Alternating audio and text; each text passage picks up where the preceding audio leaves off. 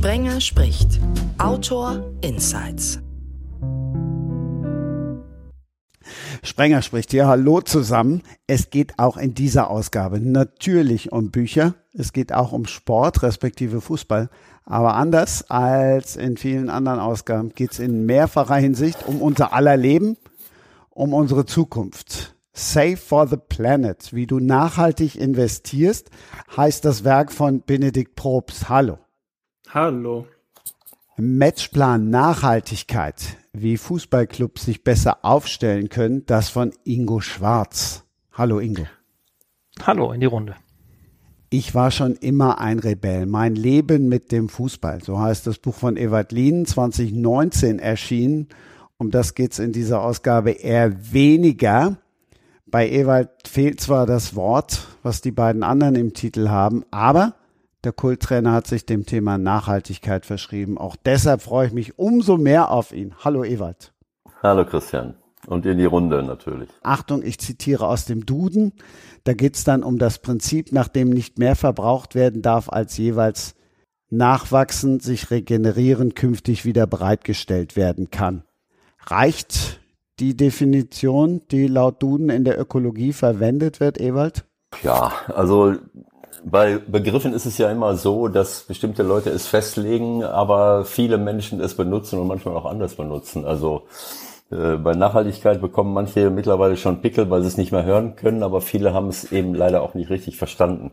Und eigentlich geht es darum, dass wir, dass wir unsere Existenzgrundlagen retten. Und da geht es nicht nur ums Klima, äh, denn äh, wenn wir, wenn wir es schaffen würden, die Klimakatastrophe aufzuhalten, dann müssen wir trotzdem auch alle anderen Kreisläufe im, im Blick behalten.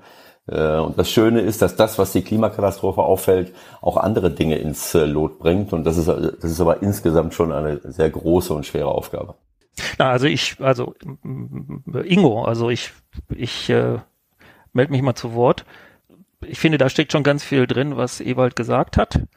Ähm, wenn ich jetzt den ersten Aufschlag gehabt hätte, dann hätte ich gesagt, ja, so landläufig kann man ja sagen, ähm, eine nachhaltige Entwicklung, ähm, das ist eine, die unsere Bedürfnisse befriedigt, ohne den Bedürfnissen unserer Kinder, Enkeln und so weiter im Wege zu stehen. Ne? Das gefällt mir eigentlich ganz gut. Ähm, da ist so etwas von Generationengerechtigkeit drin. Das macht es so schön anfassbar. Ansonsten haben wir ja mit, mit dem Begriff der Nachhaltigkeit, haben wir es ja mit einem wunderbaren Containerbegriff zu tun. Da kann jeder so leidlich alles reinpacken, was ihm einfällt. Und insofern wird das dann auch manchmal so unspezifisch oder wie Ebert gerade gesagt hat, da kriegst du Pickel, wenn du, ähm, ich kann es schon nicht mehr hören. So, also insofern finde ich das mit dem, dem Aspekt der, der Generationengerechtigkeit schon eigentlich auch noch ein, ein schönes Thema, was es so in, ins Handeln hineinbringt, also wo es für jeden auch anfassbar wird. Naja, äh, Generationengerechtigkeit ist, ist ein Thema, Ingo, aber es geht ja nicht nur um die Zukunft, es geht auch um die Gegenwart. Das, was wir im Moment hier veranstalten, äh, worun, äh, darunter leiden schon seit langer Zeit, teilweise seit Jahrzehnten Menschen in anderen Teilen der Erde auf exorbitante Art und Weise. Das heißt, es geht auch um die Lebensrechte und um die Gerechtigkeit für Menschen in anderen Teilen äh, unseres Planeten. Vor allen Dingen äh, geht es um indigene Völker, es geht äh, um die Entwicklungen in den anderen, äh, in anderen äh, viel wärmeren, trockeneren Gegenden dieser Welt. Es geht darum, dass wir Lebensgrundlagen dort schon zerstört haben und, äh, und zerstören. Und es geht um Extremwetterereignisse, die jetzt langsam bei uns ankommen, die aber woanders schon seit Jahrzehnten existieren. Äh, das heißt, es geht auch um Gerechtigkeit jetzt und hier. Absolut. Also ich wollte das auch gar nicht, also das sollte jetzt kein Kontra sein. Mhm. Also das, das lade ich auch gerne noch in, in den, in den Container hinein. Also gerne, nicht, nicht äh, notgedrungen. Ähm, es hat halt, ich finde diesen, diesen Satz insofern eigentlich ganz, wie gesagt, ganz schön, da man damit anfassbar wird. Also es ist eben, das, äh, das, das motiviert, was zu tun. Und es motiviert auch ähm, also Einstellungen zunächst mal und dann noch viel schwieriger Handeln zu ändern. Mhm. Und da, da merke ich, also ich, ich mache das, also beschäftige mich mit den Themen jetzt schon eine ganze Weile Ähm, und trotzdem äh, also würde ich jetzt sagen, also, also erstmal äh, bin ich keiner, der jetzt da irgendwie dogmatisch durch die Gegend läuft und mit einem er erhobenen Zeigefinger. Ähm, ich merke halt so die, die, menschlichen Schwächen, die halt ähm, in jedem von uns so drin sind und sich in Diskussionen zu begeben, zu so nach dem Motto, mach du doch erstmal, das wird, da ist echt sehr, sehr dünnes Eis. Hm. Vielleicht um, um noch ein paar Punkte hinzuzufügen, die jetzt gerade noch nicht gefallen sind. Also ich glaube, der Begriff Nachhaltigkeit ist zum einen natürlich sehr hilfreich, weil, wie ihr gesagt habt, ähm, er gibt einen Rahmen vor, er hilft uns zu verstehen, was es bei uns bedeutet ne, und global. Gleichzeitig, glaube ich, ist es auch hilfreich, es immer wieder herunterzubrechen auf verschiedene Bereiche. Also was heißt Nachhaltigkeit bei der Mobilität? Was heißt Nachhaltigkeit in unserer Ernährung? Was heißt ähm, Nachhaltigkeit ja einfach im Alltag und gleichzeitig nicht nur sozusagen vor der eigenen Haustür zu kehren sollen, sondern auch ähm, deutlich zu machen, dass es die richtigen politischen Rahmenbedingungen braucht, dass man nicht nur sich auf das Individuum fokussiert, sondern auch gemeinsam anpackt. Denn der Klimawandel ist ja eine globale Aufgabe, ähm, die wir nicht hier in Europa alleine lösen können, sondern die global gelöst werden muss. Naja, was äh, Benedikt gerade gesagt hat, ähm, äh, glaube ich, ähm, äh, ist auch ein ganz, ganz wichtiger Punkt, äh, dass man es runterbricht auf die einzelnen Themen, äh, um die es letzten Endes geht. Ähm, natürlich gibt es, äh, gibt es ein paar Themen, die, ähm, die in Sachen Nachhaltigkeit halt ähm, grundlegend sind. Und das ist, äh, das ist halt ähm, die Treibhausgasemissionen so runterzudrücken, äh, und zu, ja, eigentlich auf Null zu bringen, so schnell als möglich, ähm, um, ja, ja, unsere Existenzgrundlagen auf der Erde zu retten. Das, das muss über allem stehen. Ähm, und äh, klar, wenn, äh, du hast ja gesagt, du hast die verschiedenen Bereiche angesprochen, überall produzieren wir ja diese Treibhausgase. Wir reden immer von CO2-Äquivalenten. Es ist natürlich nicht immer nur das CO2, es sind auch viele andere Dinge. Es ist äh, es sind Stickoxide, ähm, also dieses, äh, dieses sogenannte Lachgas, es ist Methan. Ähm, aber um es besser vergleichbar zu machen, reden wir in CO2 äh, Emissionen, die runterzubringen einfach. Und äh, ich glaube, da gibt's auch ein paar Missverständnisse, wenn man immer redet, ja, in diesem und in jenem Bereich sind in den letzten 10, 20 Jahren äh, sind die Emissionen schon runtergegangen, es ist besser geworden, wir emittieren weniger. Äh, und das könnte vielleicht bei dem einen oder anderen zu dem Gedanken führen, na, dann ist es ja gut, dann sind wir ja auf einem guten Weg. Das Problem ist nur, dass das weniger, was wir emittieren, immer noch da oben in zusätzlich zu dem, was wir in den letzten 200 Jahren schon seit Beginn der Industrialisierung da reinge, reingepustet haben und vor allen Dingen in den letzten 30 Jahren, wo es seit der Globalisierung eine ex, einen exorbitanten Anstieg all dieser Dinge gegeben hat, es kommt immer noch mehr dazu. Das heißt, zu sagen, wir sind, äh, äh, wir sind auf einem guten Weg, ist wunderschön, aber wir haben nur noch ein begrenztes Budget zur Verfügung und da reicht es halt irgendwann mal nicht mehr aus zu sagen, wir emittieren weniger, sondern irgendwann müssen wir bei Null ankommen, weil wir sonst die gravierendsten Auswirkungen leider nicht mehr verändern können. Und da zählen halt die unterschiedlichsten Bereiche, die eben schon angesprochen äh, wurden, wie Verkehr, wie Mobilität, also Verkehr, Mobilität, Bauen, Wohnen, aber auch unsere Ernährung ähm, eine riesengroße Rolle. Und da wird's dann äh, ja interessant und äh, und vor allen Dingen auch äh, auch ganz ganz wichtig, was wir machen müssen und warum wir es nicht getan haben bislang. Das ist ja, das ist vollkommen richtig, weil ich glaube auch, dass man neben den, wie bringt man die Emissionen runter, eine zweite und auch sehr interessante Frage ist, wie kriegen wir die Emissionen wieder aus der Luft heraus? Du meintest ja auch gerade, die sind sehr lange auch in der Atmosphäre und heizen Tag für Tag ähm, unser Klima auf.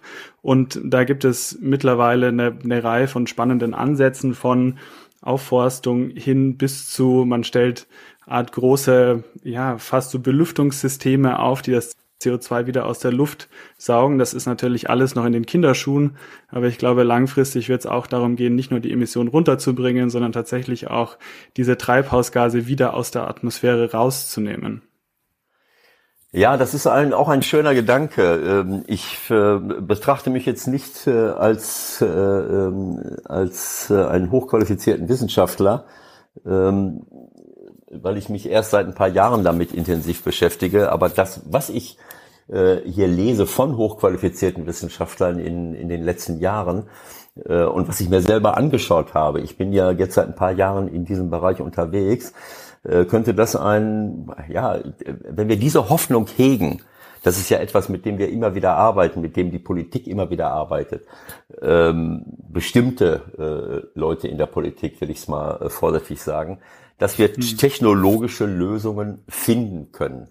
Ähm, äh, es, es wird ein aussichtsloser Kampf sein, wenn wir glauben, äh, dass wir, dass wir das technologisch in den Griff kriegen können, sondern wir sind nicht in der Lage, besser zu sein, auch nicht ansatzweise wie die natürlichen Kreisläufe. Wir haben diese natürlichen Kreisläufe nicht respektiert. Wir haben diese Erde als einen Selbstbedienungsladen für uns Menschen angesehen. Wir haben ohne Rücksicht auf Verluste, auch letztlich auf uns selbst, also zumindest auf einen Teil der Menschen, äh, diese Erde ausgebeutet, ohne die Kreisläufe auch nur im geringsten zu respektieren äh, auch dann, als wir verstanden haben oder als diejenigen, die es tun, gewusst und verstanden haben, dass sie diese Kreisläufe zerstören und was sie damit auslösen. Äh, und äh, das jetzt mit, dem, mit der gleichen Methode bekämpfen zu wollen, mit der wir es hingekriegt haben. Äh, es gibt so einen schönen Satz, der immer wieder äh, ähm, Albert Einstein zu, zugesprochen wird. Wenn man, wenn man ein Problem mit der gleichen Denkweise lösen will, durch das entstanden ist, wird man scheitern. Und das, was du da eben angesprochen hast, Benedikt, du warst das, glaube ich, Mhm. Ähm, ich, ich kenne diese Modelle, das habe ich mir alles angeschaut. Das wird sicherlich auch mehr werden. An der ETH in Zürich äh, haben wirklich findige Leute ähm, äh, sich Gedanken gemacht und ein Riesengerät äh, entwickelt, das im Grunde genommen die Luft ansaugt und äh, CO2 aus dieser Luft äh, herausfiltert und dann, äh, sie haben so eine Anlage in Island aufgebaut, um das dann irgendwo äh, tief unten im, im, im Gestein äh, abzulegen äh, teilweise machen sie in Norwegen ähnliche Geschichten, wo sie, wo sie bei der, keine Ahnung, ist es die Gasproduktion, wo sie dann Dinge schon rausfiltern und wieder unten äh, unterhalb des Meeresbodens äh, wieder verpacken wollen. Diese Geräte, wenn du dir Aufwand und Ertrag anschaust, was das Ganze kostet, wie viel Luft man damit reinigen kann. Mhm.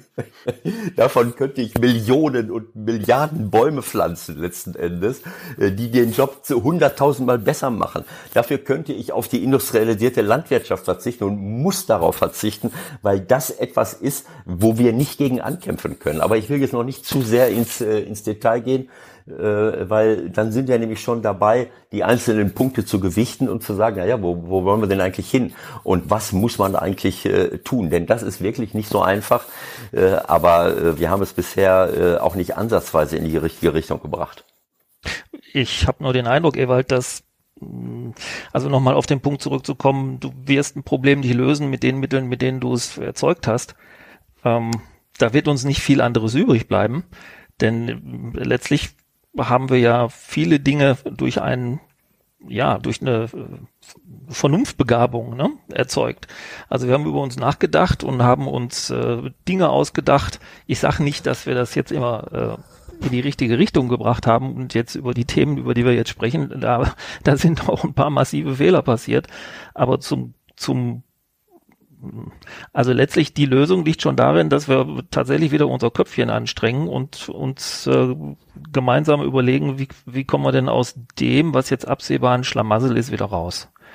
Und ähm, naja, äh, Ingo, dann hast du mich falsch verstanden. Das ist, äh, wenn du die Definition so weit greifst, sehr gerne. Das ist ja logisch, dass wir, dass wir durch Nachdenken, durch Einschalten äh, unseres Gehirns und äh, Selbstreflexion äh, natürlich dort, äh, ohne das geht es nicht. Ich, ich rede jetzt davon, dass man, äh, dass man glaubt, wenn man, wenn man glaubt, durch Wachstum, durch, äh, nur durch Technologie, durch neue Technologien, die dann in Maschinen wieder übersetzt werden, äh, das Problem, was die Maschinen und die Art und Weise, wie wir äh, gewirtschaftet haben, ohne Rücksicht auf Verluste durch Verbrennung dieser fossilen Brennstoffe, aber nicht nur dadurch, das wodurch wir im Grunde genommen dieses Problem erzeugt haben. Das, ich meine, wir reden von einer Erde, die seit Jahren, seit Milliarden existiert.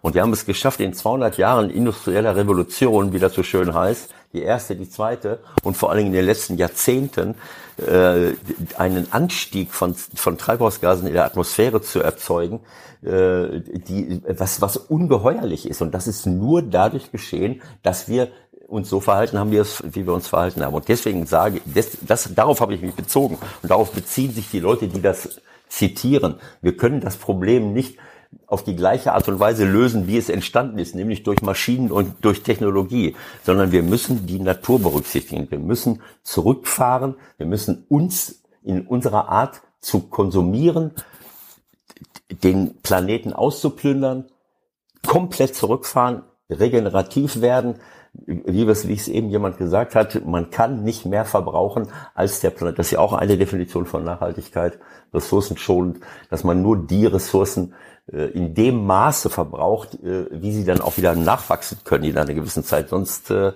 äh, ähm, laufen wir dort auch vor die Wand. Also das war damit gemeint, dass wir es mhm. nicht alleine, ich will das nicht komplett wegschieben, aber ich kann nicht glauben, dass ich äh, äh Millionen Maschinen, allein die Produktion dieser Maschinen würde so viel Energie verschlingen, äh, dann hast du die ganze Erde hinterher vor, müsste jeder vor dem Haus so eine Maschine stehen haben, äh, wahrscheinlich. Also das, das tut mir leid. So, das meinte ich damit.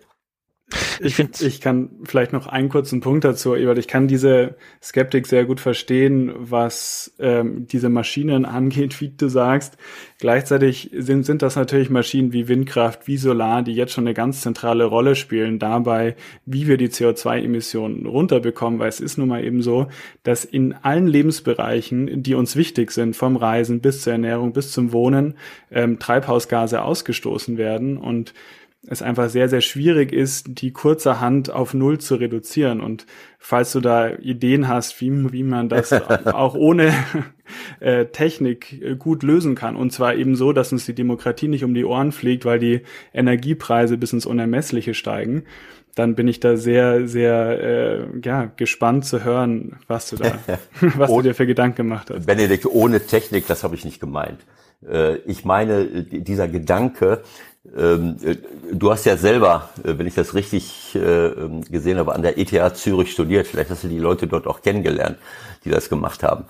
Ähm, ich rede von Maschinen, die äh, ich rede nicht von, von Technik, die keine Treibhausgase Gase produziert. Herzlichen Glückwunsch.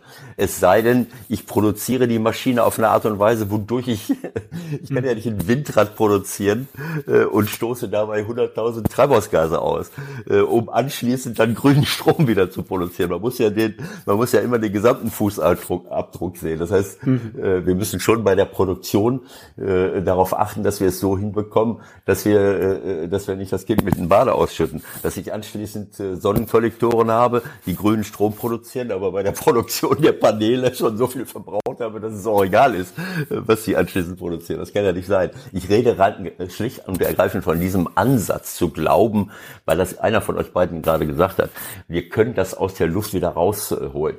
Ähm, kann man und die Natur kann es. Wenn wir es mit Maschinen versuchen würden, dann können wir uns, äh, glaube ich, so, so habe ich äh, glaube, äh, dass, dass ich da richtig liege, dann können wir uns verabschieden. Wir müssen schauen, dass wir natürliche Prozesse anstoßen, um dieses, um diese Treibhausgase wieder rauszuholen, wenn es überhaupt geht in dieser Form, weil es ist ja da und es wird ja nicht verschwinden das CO2 ist ja da, wir müssen es nur daher rausholen und irgendwo wieder reinbringen äh, in die Meere, in die Böden, in die, in die äh, Wälder, in die Bäume.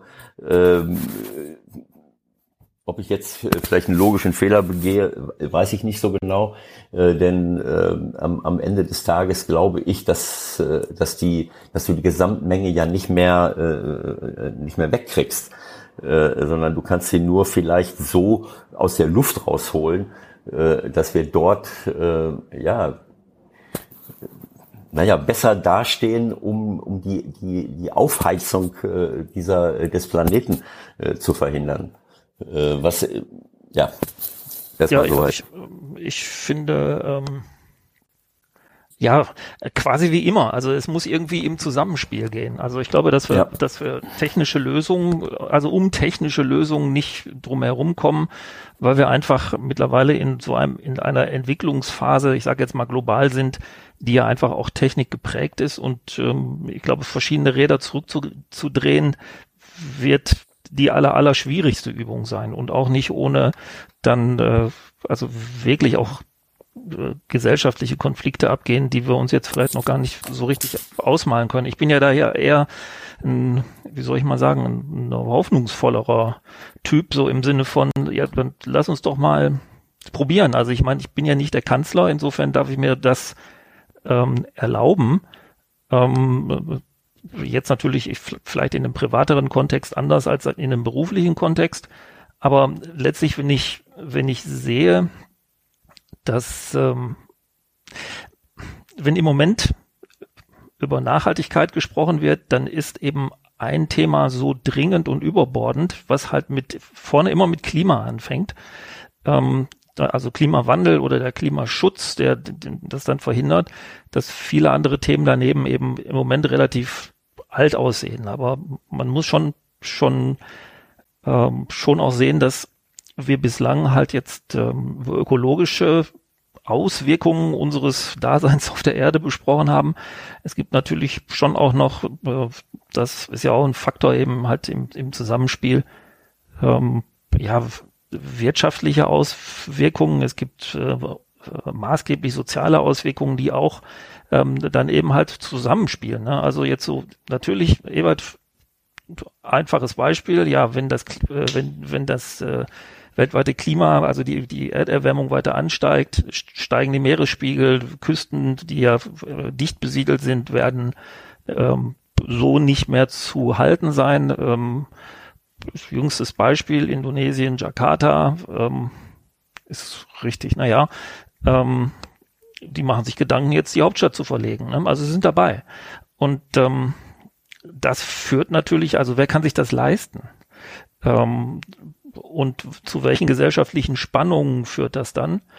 Ähm, also da, da merkt man dann, dass das alles irgendwie miteinander verwoben ist und dass eben so Themen wie ähm, jetzt vermeintlich, ja, wie gehen wir jetzt mit, mit ähm, einer Million geflüchteter Ukrainerinnen und Ukrainern um und deren Kinder, wie integrieren wir die? Das ist jetzt mal ad hoc. Ähm, und ähm, gehört das in die Diskussion?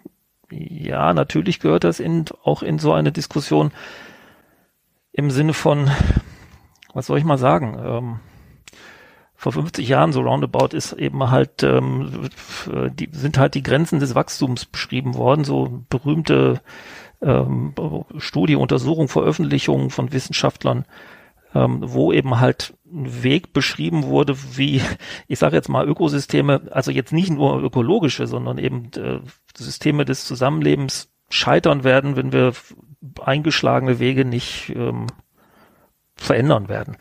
So, und das ist jetzt vor 50 Jahren passiert und genau die beschriebenen Wege des, tja, wie soll ich mal sagen, der Krise sind wir konsequent gegangen und mh, jetzt muss irgendwie mal was anderes gemacht werden. Also im Zusammenspiel mit ähm, ja, Gesellschaftsdiskussionen, äh, ja, kann der Kapitalismus das heilen? Nein, kann er nicht.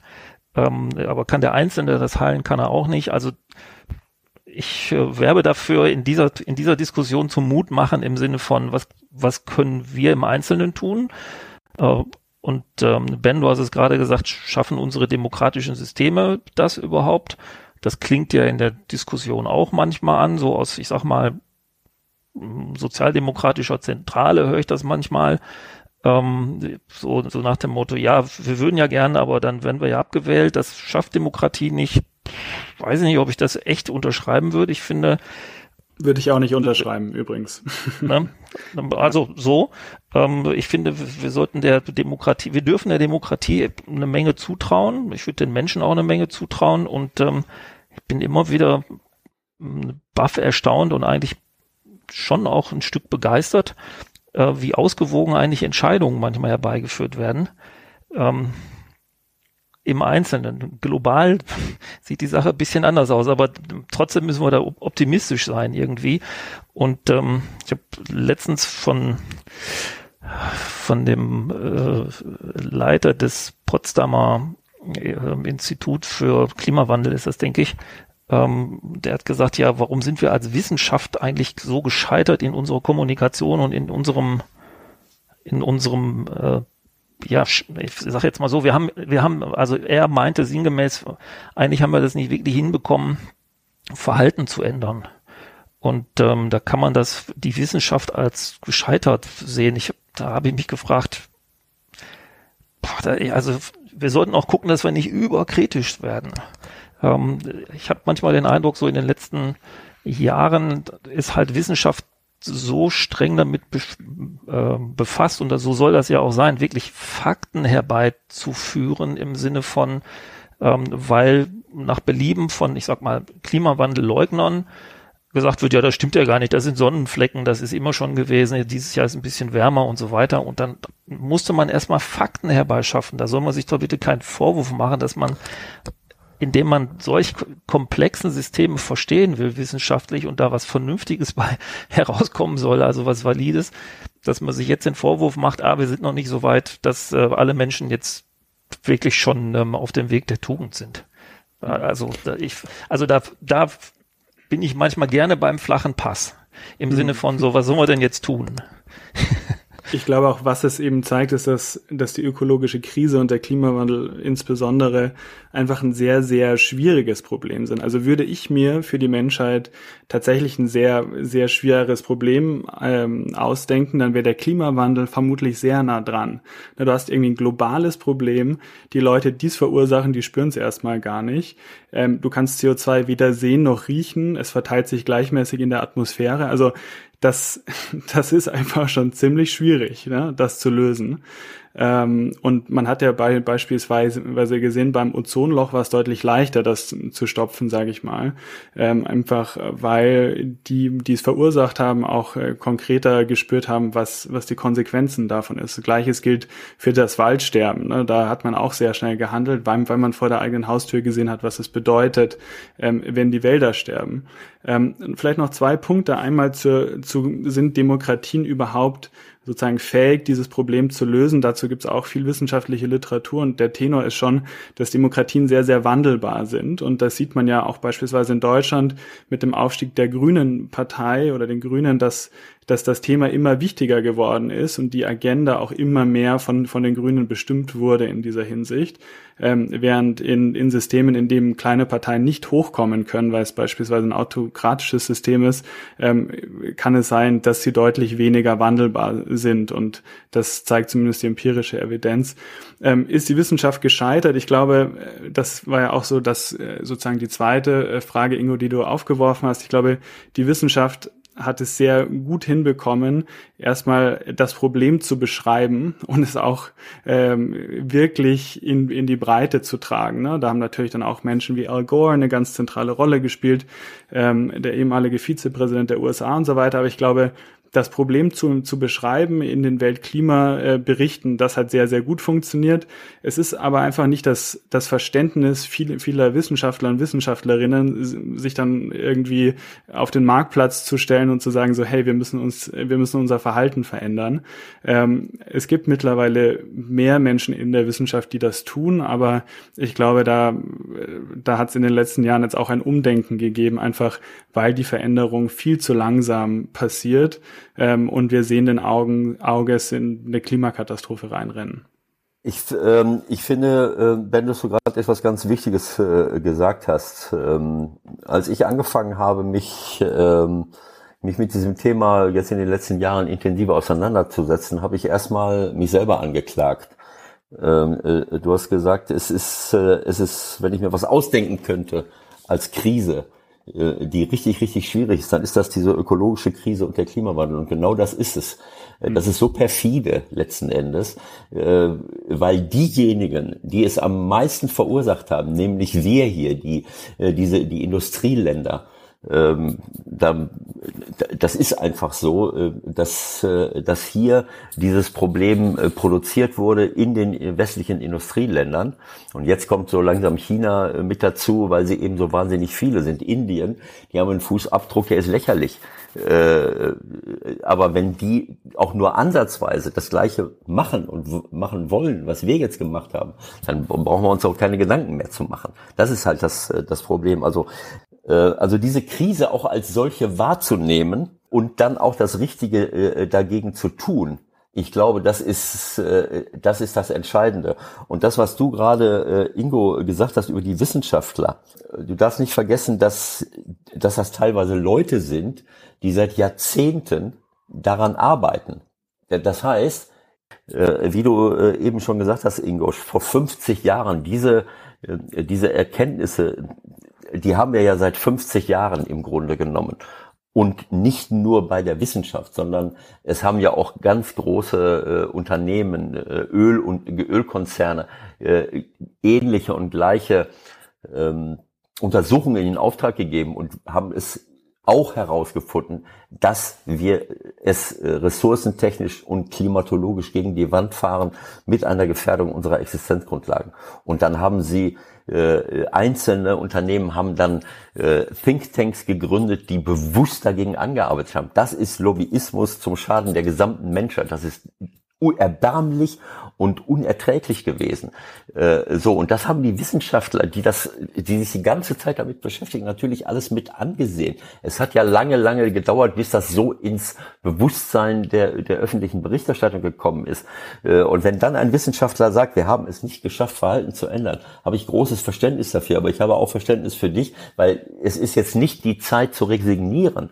Wenn wir jetzt auch nur ein paar Monate resignieren, dann ist es zu spät. Wir müssen uns jetzt wirklich zusammentun, wir müssen positiv sein und wir müssen aber auch handeln und etwas tun. Und das ist das große Problem. Das Problem ist, wie kommen wir ins Handeln? Das Wissen alleine reicht äh, leider nicht aus. Das Wissen hat nicht aus, äh, ausgereicht, aber die Wissenschaft ist nicht daran gescheitert, die Menschen ins Handeln zu bringen. Da bin ich bei euch. Äh, aber wir müssen es, wir jetzt, die wir es sehen, wir müssen selber ins Handeln kommen und wir müssen es in irgendeiner Form schaffen, jetzt mehr äh, Leute, uns selber und viele andere dazu zu bringen, ins Handeln zu kommen. Weil wir warten alle darauf, dass irgendjemand etwas tut oder viele warten darauf und denken, sie könnten nichts tun. Das Gegenteil ist der Fall. Ja, das ist das, das ist so ein Thema, ähm, was man wie soll ich jetzt mal sagen, pauschal äh, beschreiben könnte, als Anreize setzen. Ne? So ticken wir Menschen normal, dass man Anreize gesetzt bekommt, um, um sich auch selbst zu belohnen und ähm, oder die Anerkennung von außen einheimst nach dem Motto, oh, das hast du aber gut gemacht. Also so Belohnersysteme, die funktionieren halt bei uns ähm, sehr gut. Und was halt nicht so gut funktioniert, ist ähm, auch, für, auch in Demokratien nicht, die so, die wandelbar sind, ähm, ist eben das böse Wörtchen Ordnungspolitik. Ne? Also wenn du, ich sage nicht, dass es gar nicht funktioniert, aber es ist eben halt schwierig, offensichtlich für in der politischen Verantwortung stehende zu sagen, hey, so, so können wir nicht weitermachen, wir müssen es anders machen und brauchen wir diesen Status, den wir im Moment haben, wirklich. Lass uns das doch mal gemeinsam äh, die, diese Frage stellen. Und dann kommt der Erste und sagt, oder die Erste, ja, heißt das jetzt Verzicht?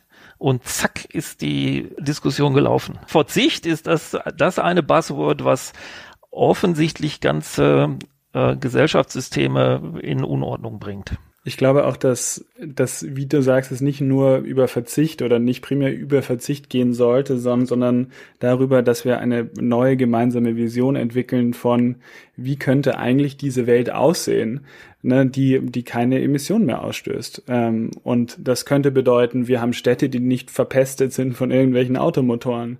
Ähm, wir haben vielleicht Arten und Weisen zu reisen, die weniger an, anonym sind, ähm, beispielsweise läng längere Zugreisen. Ich weiß, die sind nicht immer nur lustig, aber man lernt oftmals mehr Leute kennen, als wenn man allein im Auto unterwegs ist und, und, und. Also ich glaube, ähm, Verzicht ist, ist sicherlich nicht die, die Marschroute, das, das weiß man spätestens seit dem Veggie Day der Grünen, der damals kolossal gescheitert ist, ähm, dass wir irgendwie eine andere, ja, einen anderen Ansatz brauchen. Und, und das zweite, Ingo, wie du gesagt hast, ich glaube, die richtigen Anreize setzen. Ich möchte hier auch nochmal betonen, dass ja vieles auch in den letzten Jahrzehnten geklappt hat. Also zum Beispiel der europäische Emissionshandel hat es geschafft, die Emissionen der Anlagen, die in diesem Emissionshandel drin sind, um fast die Hälfte zu reduzieren. Das sind Kohlekraftwerke und, und, und andere Industrieanlagen, die sehr viele Emissionen ausstoßen. Und da hat man einfach über die Zeit diese Verschmutzungsrechte verknappt.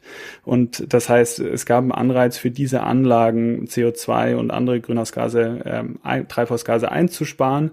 Ähm, und und das, das heißt, über kluge Politik und über kluge politische Maßnahmen kann man sehr, sehr viel machen. Äh, wir müssen sie nur lassen. Jetzt ist ja das, das Thema ähm, Emissionen beziehungsweise CO2-Äquivalente, um jetzt nochmal auf das, auf dieses äh, Thema zurückzukommen, ähm, schon auch ein hochspannendes im, im, ich sag mal, im Unternehmenskontext, ne?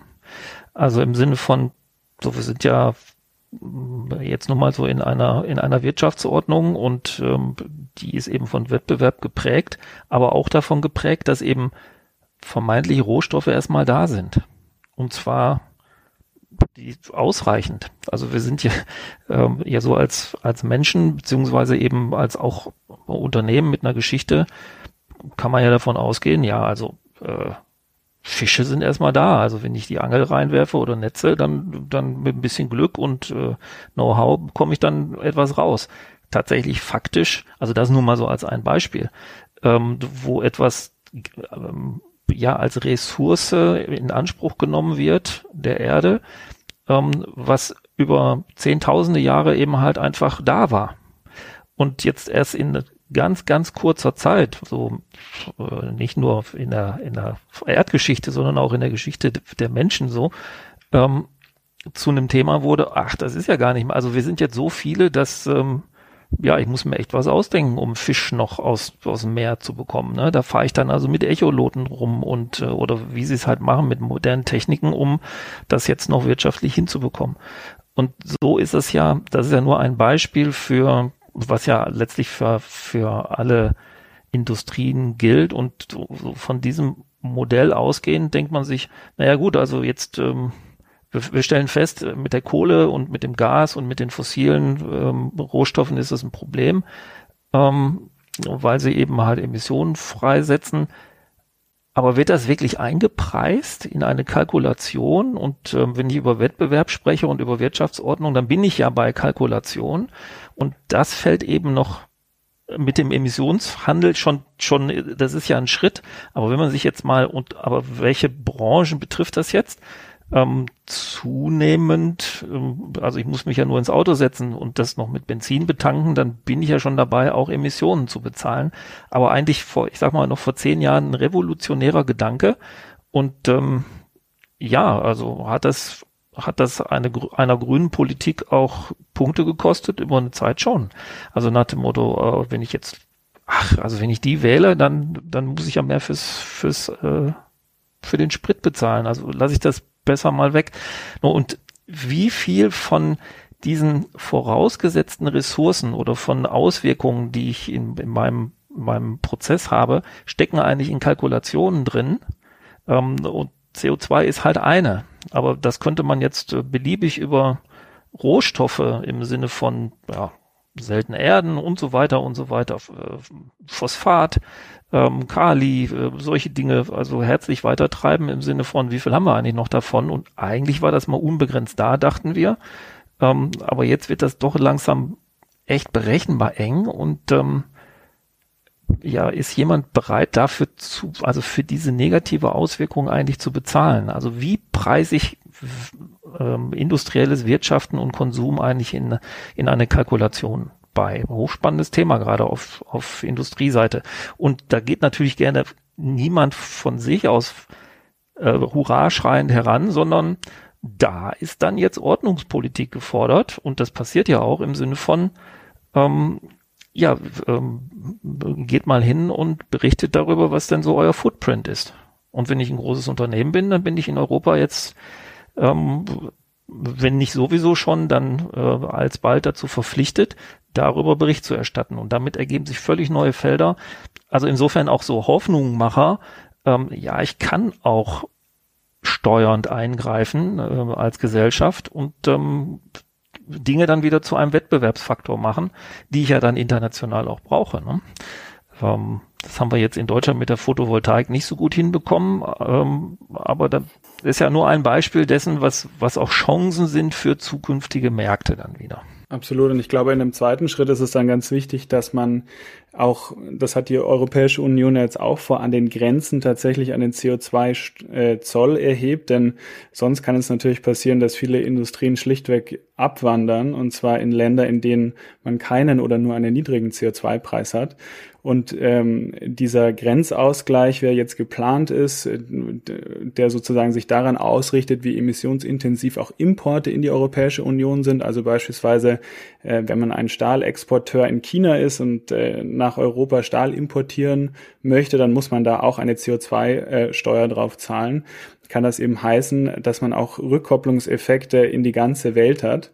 Und das, das ist, glaube glaub ich, ein sehr, sehr interessanter Ansatz, der, der nicht nur bei uns, sondern, auch tatsächlich dann im Ausland auch positive Effekte auf den Ausstoß von Treibhausgasen haben kann.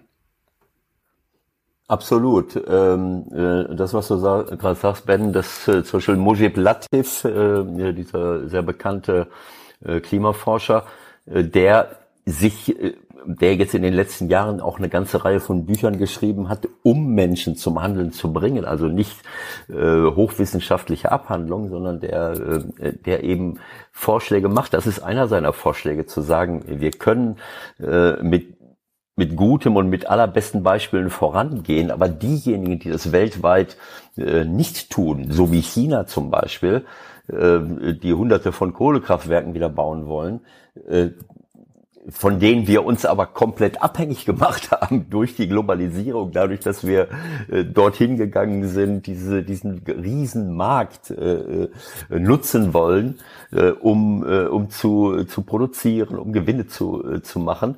Äh, naja, die müssten dann und auch andere Länder, die sich da nicht dran halten, die müssen dann entsprechend äh, bezahlen. Aber macht unsere Industrie das mit? Natürlich nur dann, wenn äh, es diesen ordnungspolitischen Rahmen gibt.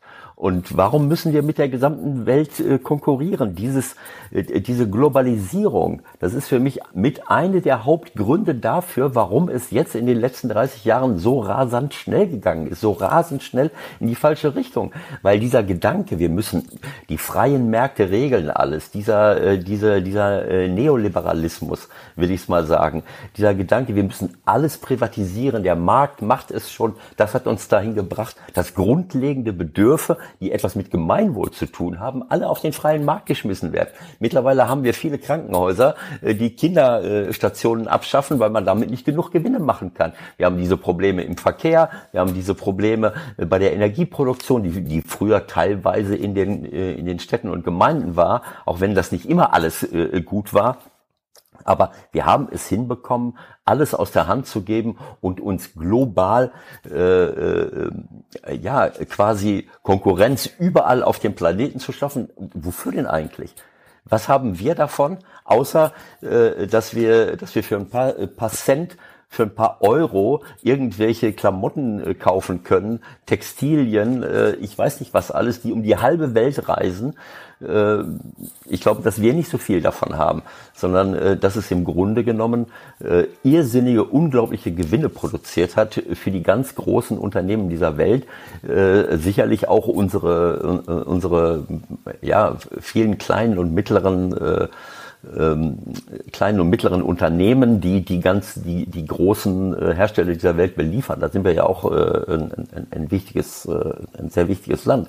Aber dieser dieser gesamte Gedanke, äh, wie wie wollen wir das, äh, wie wollen wir das weltweit in den Griff kriegen? Das geht nur, wenn wenn man wirklich sagt, so hier ist jetzt die Grenze hier ist die Grenze äh, und äh, das können wir nicht zulassen, dass hier jeder mit seinen Produkten reinkommt in die EU, äh, egal was er da zu Hause veranstaltet. Auch wenn wir es mal letzten Endes losgetreten haben und uns jetzt mit den Folgen beschäftigen müssen, weil alle die gleiche, die gleiche, äh, die gleiche Art von Wohlstand haben wollen, wie wir ihn jetzt haben. Also wie ihr zu Wohlstand kommt und wie ihr euch auch teurere Hosen leisten könnt, darum geht's dann gleich. In der Süddeutschen Zeitung gibt's am Freitag immer ein wunderbares Interview und es beginnt dann auch immer mit dem Satz, wie die Reihe heißt, reden wir über Geld. Es geht um Kohle, allerdings grüne Kohle. Ewald, wie hast du dein Geld angelegt? Mittlerweile anders als früher? Mein Geld angelegt. Ich habe kein Geld mehr.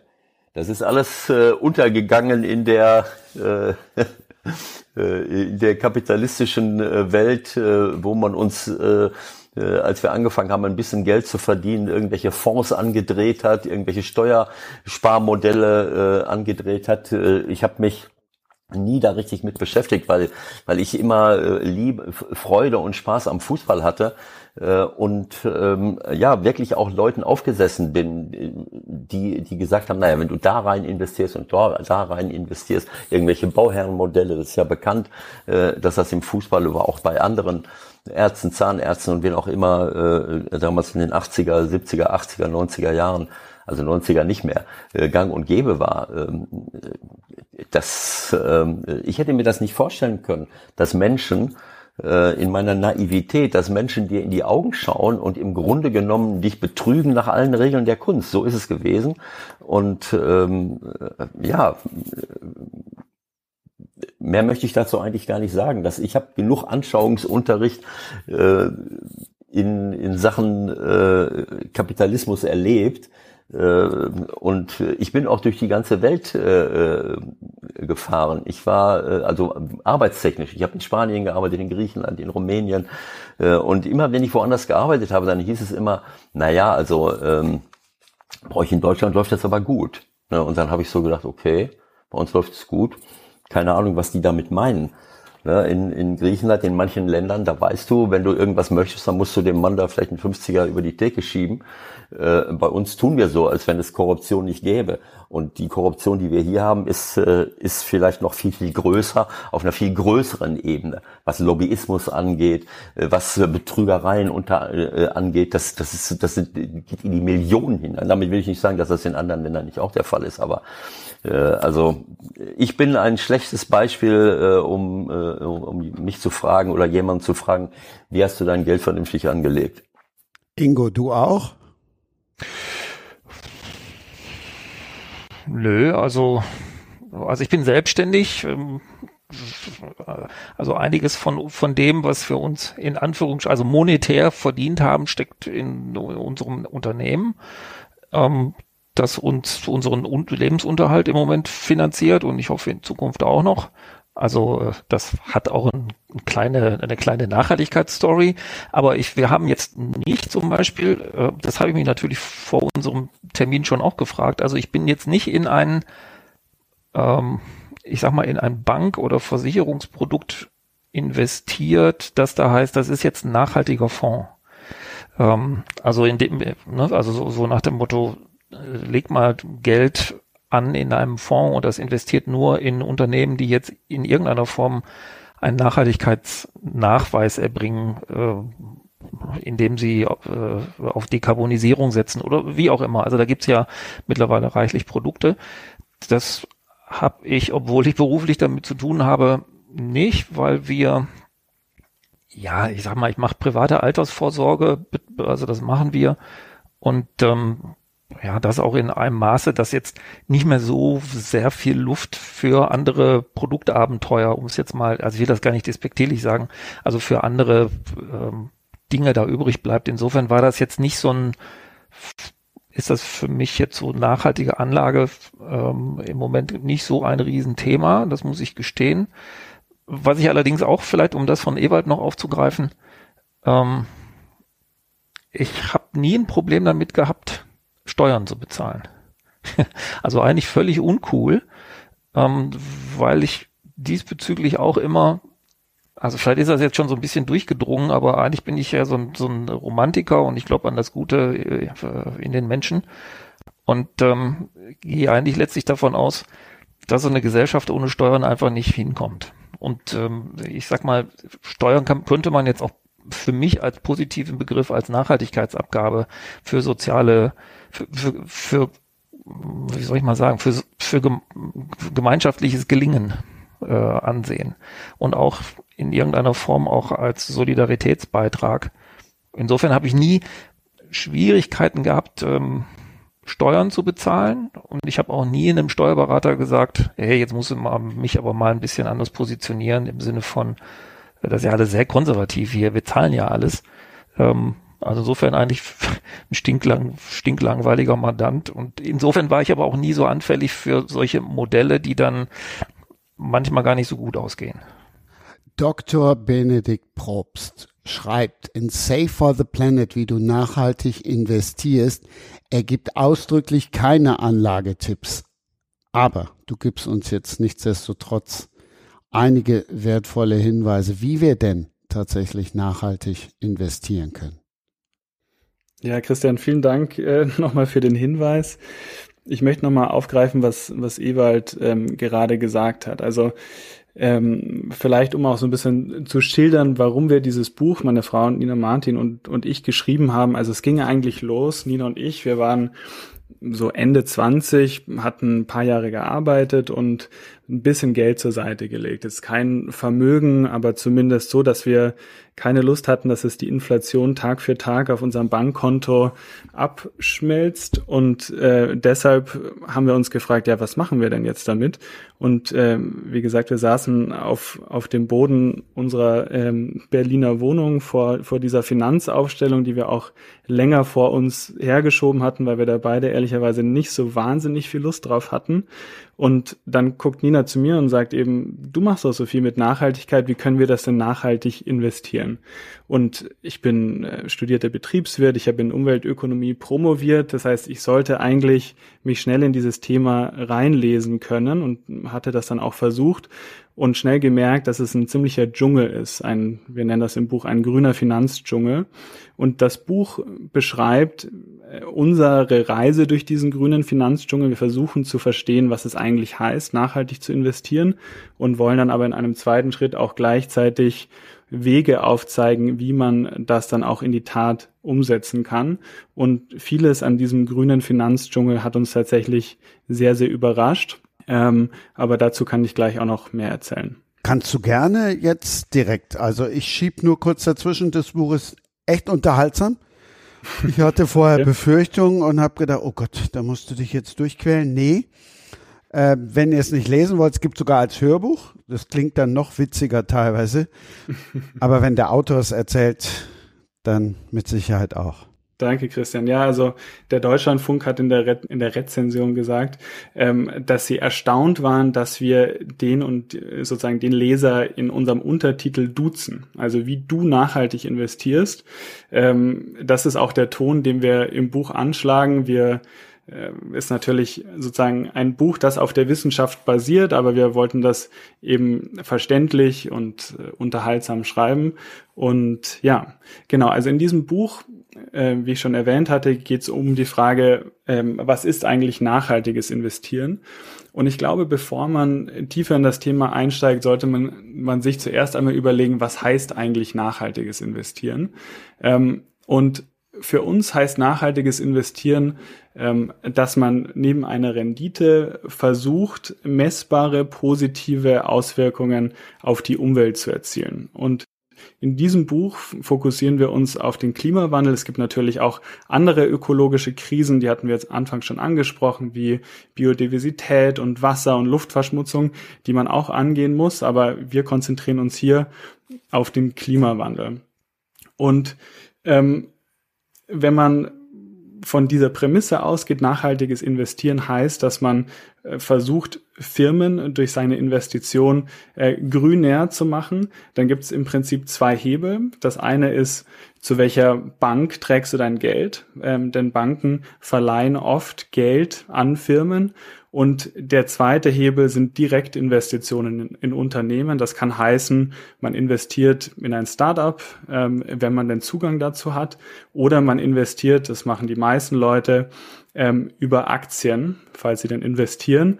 Das heißt, man kauft sich Unternehmensanteile. Und als Nina und ich begannen, uns mit diesem Thema auseinanderzusetzen, dachten wir, okay, wir müssen einfach nur einen Fonds finden, der möglichst viele grüne Firmen hat. Also ein Fonds, der nach ganz harten Kriterien auswählt, welche Firmen da reinfallen und nicht reinfallen. Dann sollten wir in ein, ich nenne es mal braunes oder ein CO2-intensives Unternehmen investieren, dann würden wir die Umwelt ja weiter belasten. Und ich habe mich dann in meinem sozusagen in meinem Kreis von befreundeten Wissenschaftlern, die ich kenne, die an diesen Themen arbeiten, umgehört, viele auch interviewt, aber auch Menschen, die zum Beispiel ähm, bei, bei Startups arbeiten und auch in anderen Bereichen, um mal zu verstehen, was, was heißt denn das konkret? Also was hat denn wirklich, wirklich den größten Hebel?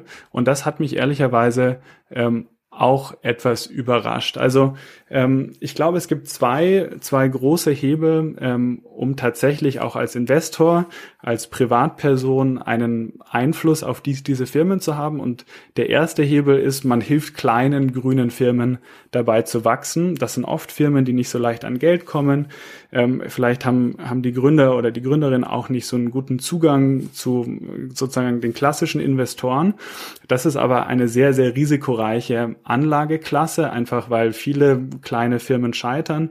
Es gibt mittlerweile aber viele ähm, Online-Plattformen, die es einem erlauben, selbst kleine Beträge zu investieren. Also zum Beispiel die Online-Plattform Companisto kann man ab 250 Euro in Startups investieren. Ich habe selbst in ein kleines Startup investiert, das ähm, E-Mobilität beziehungsweise die Ladestation ähm, dazu bereitstellt. Ähm, wie gesagt, das ist eine sehr, sehr risikoreiche Anlageklasse. Und der, der zweite und für mich überraschendere Hebel ist, dass man versucht, große braune, also CO2-intensive Firmen grüner zu machen. Das heißt eben nicht, dass man nur in grüne Firmen investiert, sondern dass man auch aktiv versucht, große braune Firmen dazu zu bewegen, klimafreundlicher zu wirtschaften.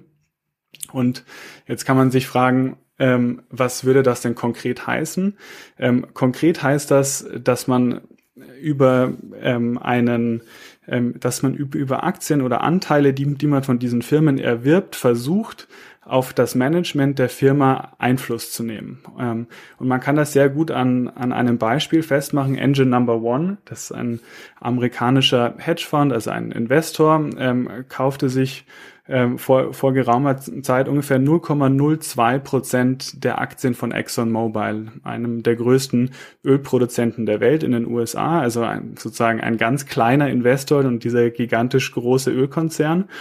Und wie ich sagte, über diese Aktien hat man eigentlich zwei Rechte. Man hat zum einen Vermögensrechte, das heißt, man nimmt teil an sozusagen oder man hat, man, man, man bekommt einen, einen Teil der, der Gewinne, beziehungsweise also wenn die Aktien steigen, dann verdient man dadurch Geld. Ähm, man hat aber auch andere Rechte, sogenannte Verwaltungsrechte. Und das heißt, man darf als Aktionär bei den jährlich stattfindenden Jahreshauptversammlungen abstimmen. Und in diesen Jahreshauptversammlungen werden große Themen besprochen, beispielsweise in den USA, wer kommt in, in das sogenannte Board of Directors. Also sozusagen, das ist ein bisschen äh, so die Kapitäne der Firma, sozusagen die, die Vorstände der, der Firma werden über diese Jahreshauptversammlung ähm, bestimmt. Und was Engine Number One gemacht hat, ist, dass sie versucht haben, drei grüne Vorstände in dieses Gremium zu bekommen. Ähm, Exxon hat sich da total dagegen gewehrt, wollte das natürlich nicht, aber äh, Engine Number One konnte eben andere große Vermögensverwalter, also Organisationen, die das Geld von ganz vielen Menschen einsammeln, ähm, konnten sie überzeugen, dass sie für diese drei äh, grünen Vorstände stimmen und ähm, haben das tatsächlich dann auch geschafft, ähm, die, die, diese drei Vorstände in dieses ähm, in, in das Board, in den Board of Directors reinzubekommen. Und dann wurde ähm, gleich erstmal das Ziel kassiert, dass man eben die Ölproduktion jetzt bis 2025 um 25 Prozent erhöhen, er, erhöhen solle. Ähm, denn diese drei Vorstände haben auch klar gemacht, Exxon braucht eine zukunftsträchtige Strategie. Ähm, und deshalb ist es wichtig, dass man ähm, ja auch umdenkt und die, die Strategie eben neu überdenkt.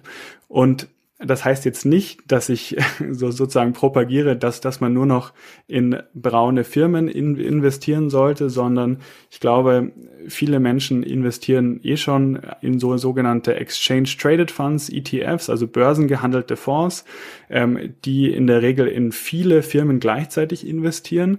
Und da ist es mir eben wichtig zu sagen, wem ihr euer Geld gebt, also welchem Vermögensverwalter, wer diesen ETF aufgelegt hat, wer den anbietet, hat eine große, kann potenziell einen großen Einfluss auf die Nachhaltigkeit dieser Firmen haben, denn ähm, wenn ihr über einen ETF investiert, dann gebt ihr eure ähm, sozusagen die das Wahlrecht gebt ihr an diesen Vermögensverwalter ab, also beispielsweise an BlackRock oder Amundi und diese Firmen oder diese Vermögensverwalter stimmen zu sehr ungleichen Teilen für Klimaresolution. Also für, wie ich gerade das Beispiel von Engine Number One geschildert habe, für ähm, diese Entscheidungen, die oder diese sozusagen Vorschläge, die in der Jahreshauptversammlung eingebracht werden.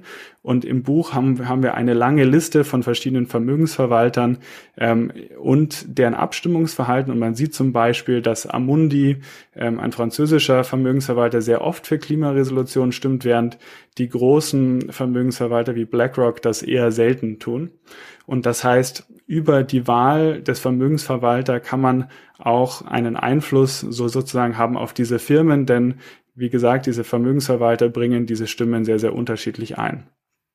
Genau, das war jetzt eine sehr lange Antwort auf eine sehr kurze Frage, aber ich hoffe, sie war ähm, ja verständlich.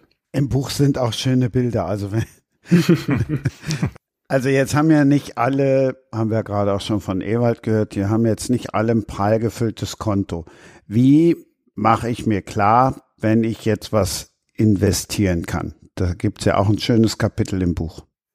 Genau, also ähm, Nina und ich, äh, wie gesagt, wir waren Ende 20, wir hatten jetzt nicht wahnsinnig viel Geld zur Seite gelegt. Man kann schon mit kleinen Beträgen wie beispielsweise 50 Euro beginnen und das ähm, zum Beispiel in einen breit gestreuten ähm, ETF stecken. Die sind in der Regel sehr billig ähm, und äh, sozusagen so kann man so, so, so kann man mal anfangen. Wir haben, wie, wie ich das vorhin genannt hatte, erstmal eine Finanzaufstellung gemacht. Wie, wie viel Geld haben wir eigentlich? Wie viel brauchen wir für den Alltag? Wie viel brauchen wir als so eine Art Notgroschen, ne? wenn irgendwie ein Notfall wäre, keine Ahnung, wir verlieren unseren Job oder die Waschmaschine ist kaputt oder keine Ahnung, ein Freund braucht ganz dringend Geld. Sozusagen, wenn diese zwei Bereiche abgedeckt äh, sind, haben wir uns überlegt, okay, was machen wir mit diesem Geld, das wir jetzt nicht äh, direkt brauchen und haben dann angefangen, erst erstmal sehr, sehr kleine Beträge, also zwischen 20 und 50 Euro pro Monat, ähm, in ETFs zu investieren. Und ähm, das, das Schöne an ETFs ist zum einen, dass man, wie gesagt, schon sehr geringe Geldbeträge investieren kann und ähm, dass man gleichzeitig in sehr viele verschiedenen Firmen investiert. Also man kann zum Beispiel in den DAX investieren, die größten 40 deutschen Unternehmen oder in den S&P 500 mit den größten 500 amerikanischen Unternehmen. Und das hat den Vorteil, dass wenn es einer Firma schlecht geht, dass dann nicht das ganze Geld weg ist. Und Ewald hat ja vorhin auch angesprochen, dass er übers Ohr gehauen wurde und dass er schlecht beraten wurde. Ich glaube, dass besonders ETFs für Menschen, die gerade mit sozusagen fin Finanzen beginnen, ein sehr kluges Einstiegsprodukt ist, weil es eben sozusagen breit gestreut ist und gleichzeitig sehr billig ist. Und wenn, wenn man mit einem langen Atem anlegt, dann ist das, glaube ich, eine der schlausten äh, sozusagen Anlageprodukte, in die man sich hineinwagen kann, auch schon mit kleinen Beträgen. Also vielleicht darf ich noch mal ganz kurz etwas klarstellen. Also ich bin nicht pleite, mir geht's gut. äh, ich könnte nur, ähm, äh, wenn ich so zurückdenke, äh, wenn ich daran denke, wie viel Geld ich auf diese Art und Weise verbrannt habe oder zugelassen habe, dass es verbrannt wurde, äh, dann äh, äh, ja, dann könnte ich auf ungerechtfertigte Art und Weise sehr viel mehr Geld äh, besitzen, als das jetzt der Fall ist. Äh, das ist ja wieder ein anderes Thema, dass wir uns darüber Gedanken machen, naja, wer verdient jetzt wie viel Geld und, und äh, wie sieht das aus? Also das ist das Erste. Das Zweite ist, Ingo, um das auch nochmal klarzustellen, ich zahle auch gerne Steuern, weil ich und ich bin 100% dafür, dass Steuern äh, gezahlt werden, weil sonst kann ein System nicht funktionieren. Ich bin sogar dafür, dass diejenigen, die am meisten verdienen, auch am meisten Steuern zahlen und noch mehr.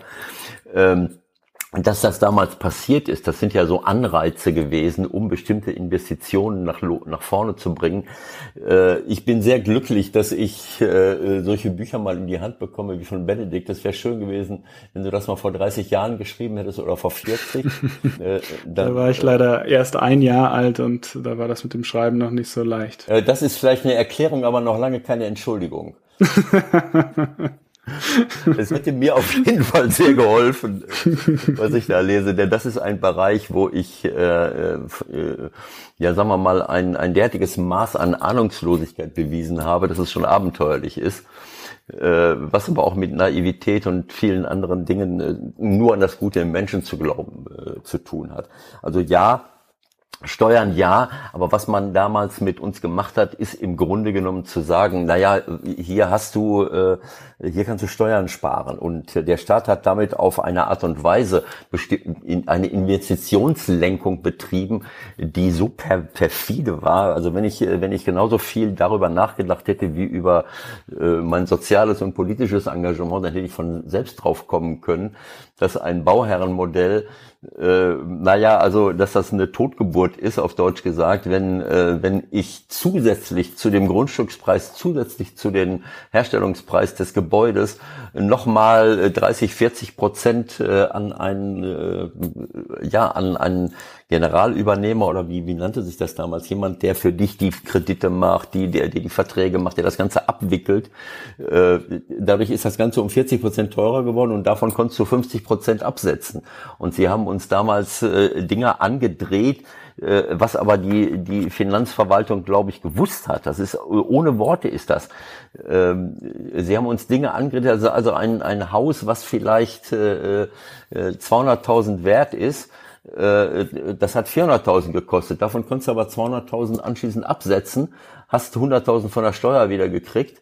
Äh, und äh, anschließend äh, hat das Ding aber trotzdem äh, 300.000 gekostet, war aber nur 200 oder 150 wert. Und wenn dann die Zinsgarantien abgelaufen waren, dann hattest du plötzlich, haben die Mieteinnahmen nicht mehr die Zinsen gedeckelt. Und vielen Fußballern sind pro Jahr so viele Häuser angeboten worden, dass damit die gesamte Steuerlast also stell dir mal vor, du hast damals, äh, keine Ahnung, wir haben ja nicht so viel verdient, 200, 300.000 äh, Mark verdient, äh, dann hast du 150.000 oder sagen wir mal 100.000, 150.000 äh, äh, Mark Steuern bezahlt. So, und wenn du dann äh, jemandem drei Häuser äh, äh, andrehst, sodass er diese 150.000 wiederbekommt, anschließend hat er dann, äh, viele, viele sind in die Komplettpleite gerasselt. Da habe ich Glück gehabt, weil ich das dann irgendwann mal gemerkt habe. Aber ich will nur damit sagen, dass es das schon immer gegeben hat. Ähm, und auf unseriöse Art und Weise Dinge zu, ähm, zu, äh, zu konstru konstruieren und Finanzkonstruktionen zu machen, die mich sprachlos zurücklassen. Ne? Wir haben äh, das, was wir, was ich in, im, im Rest unserer Wirtschaft bemängele, dass wir ein, also quasi ein rücksichtsloses, rücksichtslos auf Natur gesehen und auf den einzelnen Menschen und auf Nachhaltigkeit in anderen Gegenden und für die Zukunft zugelassen haben, das haben wir bei, äh, bei, ähm, äh, bei Finanz Produkten äh, äh, auch gemacht. Wir haben es zugelassen, dass für mich total unseriöse Finanzprodukte entstanden sind. Also quasi eine Wirtschaft neben der Wirtschaft, die gar nichts mehr mit, mit einer realen Wirtschaft zu tun hat. Äh, ähm, und ähm, wenn ich jetzt höre, das ist ja wunderbar, wie du gefragt hast, Christian, wem gibst du dein Geld? Äh, das ist eine sehr privilegierte Frage. Wenn, wenn Ben sagt, naja, 20 bis 50 Euro pro Monat. Ich kenne Menschen, die keine 20 bis 50 Euro pro Monat haben. Das sollte unser Ziel sein, dass alle äh, so, wir haben es noch nicht einmal geschafft mit diesem Wirtschaftssystem durch die Ungleichheit, durch die Ungerechtigkeit, die wir hinbekommen haben, ähm, dass, äh, dass alle Menschen ein Ausreich, ein, äh, ja, wie, wie wie heißt das, wie, wie kann man das sagen? Ähm, also ein ausreichendes, ein Auskommen haben. In den USA haben manche Leute zwei, drei Jobs und trotzdem sind sie am Existenzminimum. Und wir sind auf dem Wege dorthin, dass wir sehr viele prekär Beschäftigte haben, äh, für die es ein Hohn ist, wenn wir kurz vor der Tagesschau die Börsen, äh, die Börsennachrichten ihnen äh, erzählen und sagen, die Wirtschaft ist ja leider nur, das Wachstum hat sich verringert. Das Wachstum hat sich verringert. Da kriege ich Pickel, wenn ich so etwas höre. Und äh, das besser kann man es im Grunde genommen nicht äh, nicht beschreiben, äh, dass das Gemeinwohl, äh, das Lebensinteresse aller Menschen noch nicht einmal bei uns eine Rolle spielt in unserem Wirtschaftssystem. Ganz zu schweigen davon, wenn wir jetzt von Nachhaltigkeit reden für die Zukunft oder auch in allen anderen Teilen der Erde. Also dieses Thema, wem gebe ich mein Geld? Äh, erstmal sollten wir das Geld denen geben, die es erarbeitet haben und das ist eben nicht mehr der Fall. Deswegen produzieren wir in allen Teilen der Welt, damit diejenigen, die wir hier äh, auch vor Ort mit ihrer Arbeitskraft ausbeuten, damit die sich überhaupt noch irgendetwas leisten können. Wenn Christian Lindner sagt, das können sich viele Menschen nicht leisten, dann würde ich ihm empfehlen, darüber nachzudenken, was er und seine Partei und viele andere dazu beigetragen haben, dass die Menschen so wenig Geld verdienen, anstatt das als Argument dafür zu benutzen, dass sie sich bestimmte Dinge, äh, die jetzt äh, teurer werden, äh, äh nicht leisten können.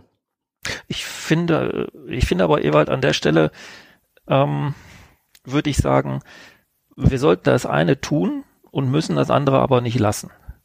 Ähm, und also was meine ich damit? Wir sollten das eine tun, da bin ich komplett bei dir, nämlich dafür sorgen, dass wir eine ähm, Chancengerechtigkeit herbeiführen und äh, du hast es gerade gesagt, ein, ein, äh, ein Auskommen ähm, für alle Menschen hier in, in unserer Gesellschaft ähm, sicherstellen können. So, das ist eine soziale Aufgabe. Genau. Und ähm, das hat was mit Wirtschaften zu tun, selbstverständlich. Und können wir uns das auch leisten? Und dann ist die berechtigte Rückfrage, ja, wer soll sich das denn sonst leisten können, wenn nicht wir? Ähm, also das ist eine Aufgabe, die zu leisten ist.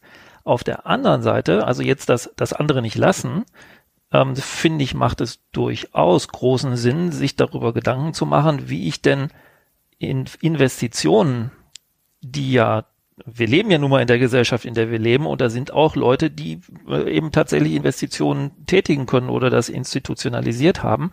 Natürlich. Ähm, wie kann man die ähm, so, wie soll ich jetzt mal sagen, intelligent? Ähm, ben, ich meine, du hättest gesagt, wie kann ich das jetzt so intelligent jetzt nicht, ja, kanalisieren ist vielleicht nicht das richtige Wort, aber zu einem, zu einer nachhaltigeren Investition, also im Sinne von einer dem Gemeinwohl dienlichen, dem Klima nicht schädlichen, ähm, zum Ausgleich äh, von gesellschaftlichen Interessen führenden Investitionen oder Wirtschaften beitragen. So. Und ähm, in, Absolut, insofern finde ich, sind, Darf ich das gerade mhm. sagen? Wunderbar, genau so. Das habe ich damit auch nicht gemeint. Ich wollte nur auf diesen, äh, das muss ich mal loswerden. Wenn wir davon reden, wie wir investieren, muss, muss man im Hinterkopf haben, dass es auch Menschen gibt, die noch nicht mal genug zum Leben haben. Und das in einer der reichsten Industrienationen äh, der Welt. Das, was Ben gesagt hat, wunderbar. Das ist für mich und das, was du jetzt auch sagst, natürlich darf man das andere nicht lassen. Und es gibt genügend Leute zum Glück, die auch bereit sind, in solche Dinge zu investieren, weil sie nicht vor die Pumpe gelaufen sind, weil sie mhm. auch sehen, wir können, es geht gar nicht anders. Und das, was du gesagt hast, Ben, überragend, fand ich wunderbar. Äh, äh, das, das, das sind so Sätze, die, die ich mir einrahmen könnte und, und mir jeden Tag anhören könnte. Wenn du sagst, es geht bei nachhaltiger Investition nicht nur um die Rendite, natürlich auch um die Rendite, äh, aber es geht auch darum, welchen Effekt hat das Ganze auf unsere, auf, auf unsere, ähm, auf unsere Gesellschaft. Du hast jetzt gesagt, auf Klimawandel und, und ähm, Biodiversität? Ja, genau, ist, ist ja egal. Also auf die, die welche ökologischen Auswirkungen und auf den Klimawandel, das, weil das im Moment äh, halt das beherrschende Thema ist. Wenn wir es nicht in den Griff kriegen, brauchen wir uns über andere Dinge auch keine Gedanken mehr zu machen. Aber genau das ist der Punkt. Und äh, das, das ist meine Vision und die Vision von vielen Menschen zu sagen, ein Wirtschaftssystem aufzubauen, äh, was profitabel ist, was aber gleichzeitig den Gemeinwohlgedanken mehr berücksichtigt. Dieses Thema Gemeinwohlökonomie, dass es allen Menschen zugutekommt, dass wir nicht äh, es nur ganz wenigen zugutekommen lassen, die irrsinnige Gewinne verdienen und und auf auf äh, ja wie soll ich es sagen das ist ja äh, das ist ja per, auf perverse Art und Weise ähm, Gewinne äh, anhäufen und ein, ein Reichtum anhäufen, während andere Leute in den gleichen Ländern äh, gucken müssen, wie sie klarkommen. Wenn wir das hinbekommen und gleichzeitig damit unsere äh, äh, unsere Existenzgrundlagen sichern, wunderbar. Und äh, ich freue mich über jeden, der in solche Dinge investiert. Und es gibt ja auch dieses Crowdfunding. Ich muss ja nicht nur viel Geld haben, was ja die meisten sowieso nicht haben. Aber genau so kann ich es in eine bestimmte Richtung lenken. Vielleicht muss man aber auch darüber nachdenken, äh, dass ich wieder, ihr habt eben gesagt, ich weiß jetzt nicht mehr, wer es war, man kann nicht alles zurückdrehen, das ist klar. Aber ich glaube, dass wir etwas zurückdrehen müssen, ähm, dass wir re kommunaler, regionaler, lokal, regional, kommunal, äh, äh kommunaler oder regionaler agieren müssen weil ich, ich sehe keinen Sinn da drin, die ganze Welt zu, äh, zu, äh, zu erobern mit unseren äh, Produkten. Warum können wir es nicht jetzt äh, hier vor Ort machen? Weil dann ist dieser Gedanke sofort wieder da, ähm, wie, ähm, ja, wie kann ich denn noch wachsen? Wie kann ich noch mehr Abnehmer finden? Und damit wachse ich zwangsläufig. Damit habe ich äh, viel mehr äh, Invest wieder, muss noch viel mehr produzieren. Dieser Gedanke, dass ich eine Firma vor Ort habe in Deutschland, was, äh, was, ja, eigentlich könnte man doch denken, naja, ich baue hier eine Firma auf, ich habe, ich kann gut davon leben, ich habe Leute, die Arbeitsplätze äh, haben, die sicher sind äh, und ich kann ja äh, meine Leute versorgen. Äh, es geht eigentlich immer, die Probleme gehen immer damit los, wenn ich plötzlich äh, ganz groß werden will und noch größer und noch größer. Und warum denn eigentlich? Ja, ist es klar, warum. Wenn wir nachhaltig finanzieren, auch wenn wir wenig haben, heißt das dann eben, worauf Ewald ja hinaus will, dass wir eben auch dann lokal investieren? Ich glaube nicht notwendigerweise. Ähm, das kann natürlich, ähm, das kann lokal sein, aber ich glaube, worum es mir auch als Wissenschaftler geht, ist tatsächlich Ansätze zu finden, die wirksam sind und nicht Ansätze, die schön aussehen oder mit denen wir uns besser fühlen, aber zum Schluss keinen Effekt haben. Vielleicht auch nochmal, um auf, auf das einzugehen, was Ewald gerade gesagt hat. Ich glaube, dass wir unser Wirtschaftssystem und unser Finanzsystem, aber generell auch wie wir und unsere Regierung und unseren Staat sehen, ähm, wegbringen müssen von dem Gedanken, dass sozusagen der, der Markt tatsächlich alles regelt und hin zu ähm, einem Mariana Mazzucato, eine Professorin aus London, nennt das immer sozusagen den unternehmerischen Staat. Also ein Staat, der tatsächlich nicht nur die Rahmenbedingungen setzt, sondern auch auf, auf eine Weise mitgestaltet. Ja? Und ähm, da fallen natürlich den, den, den traditionellen Ökonomen irgendwie die Zähne aus, wenn sie das hören, weil der, der Staat ja auch viel sozusagen Fehlinvestitionen tätigt. Aber ich glaube, langfristig wird es darauf hinauslaufen, dass wir wieder hinkommen oder dass wir hinkommen zu einem wehrhafteren Staat, zu einem kreativeren Staat, zu einem unternehmerischen Staat, der, ähm, der ja aktiv mitgestaltet.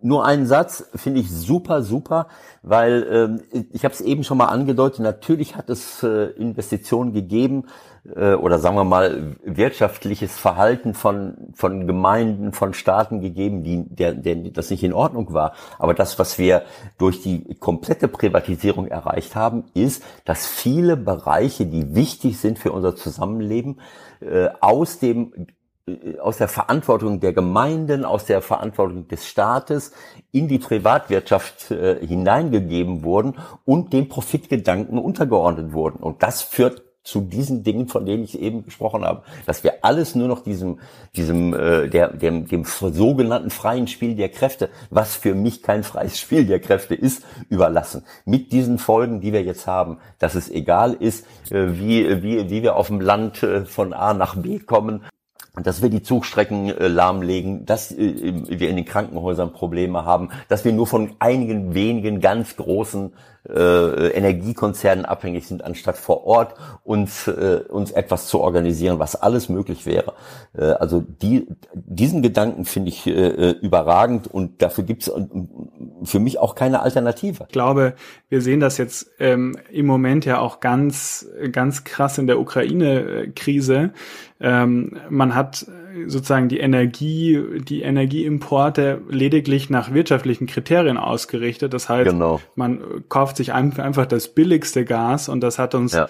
gerade massiv in den Schlamassel geführt. Ähm, anderes Thema sind beispielsweise Photovoltaikmodule, die heute primär aus China kommen. ist schön und gut, ähm, es ist billig, aber wenn es zu, zu einem Handelsstreit mit China kommt, bricht uns eine ganz, ganz zentrale Energiequelle weg, die perspektivisch über Wasserstoff auch unsere In Industrie befeuern soll. Das heißt, wir müssen darüber nachdenken, wie kommen wir auch zu einer resilienteren Wirtschaft. Und das kann heißen, dass, dass man sehr gezielt auch Industrien hierzulande wieder aufbaut. Und ähm, ja, da würde ich mir auch, da würde ich mir mehr Impulse auch von der Politik wünschen. Ich glaube, Ingo hat es eben schon mal gesagt, äh, entschuldige, dass ich nochmal dazwischen gehe, dass die äh, Solarmodule waren mal hier bei uns. Mhm, mhm absolut. Wir waren Weltmarktführer. Und durch einen sehr äh, äh, ja, unerträglichen Eingriff äh, von, äh, von äh, Angela Merkel und ihrer Regierung äh, ich glaube, ging es, es ging um Einspeisung, äh, äh, Einspeisevergütungen, äh, ist diese Industrie derartig zurückgedrängt worden, dass viele Pleite gemacht haben. Der halbe Osten war voller äh, Photovoltaikfirmen, äh, die dann ihre Firmen und die Patente äh, nach China und, und wohin auch immer verkauft haben. Das ist desaströs gelaufen, äh, aber vielleicht kriegen wir es wieder irgendwie zurück, äh, zurück, zurückgedreht. Ähm, ben, vielleicht eine, eine Frage, denn du hast da ähm, weitestgehend, weitestgehend Marktübersicht, also jedenfalls so jetzt für mich mal greifbar. ähm, die Thematik, ähm, Kernkraftwerke sind ja jetzt in Europa auch grün. Ne? Ähm, führt, nat führt natürlich dazu, dass ich jetzt so als als, ich sag mal, positiv denkender Mensch, wie ich mich gerade mal so geoutet habe oder es jedenfalls für mich in Anspruch genommen habe, finde ich das ja erstmal gut, dass es, ähm, ich sag mal, Geldmarktprodukte gibt, die in eine bessere Zukunft investieren. So, ich sage das jetzt mal so ganz generell. Und ähm, hast du denn den Eindruck, dass die Produkte im Moment schon in Ansätzen damit zu tun haben. Also vielleicht darf ich das auch noch eben ganz kurz garnieren, so mit einem mit einem anderen Beispiel. So in Deutschland sind wir ja stolz auf unsere gelbe Tonne, ne? also auf unser Recycling-System mit, mit, mit dem Abfall und so weiter.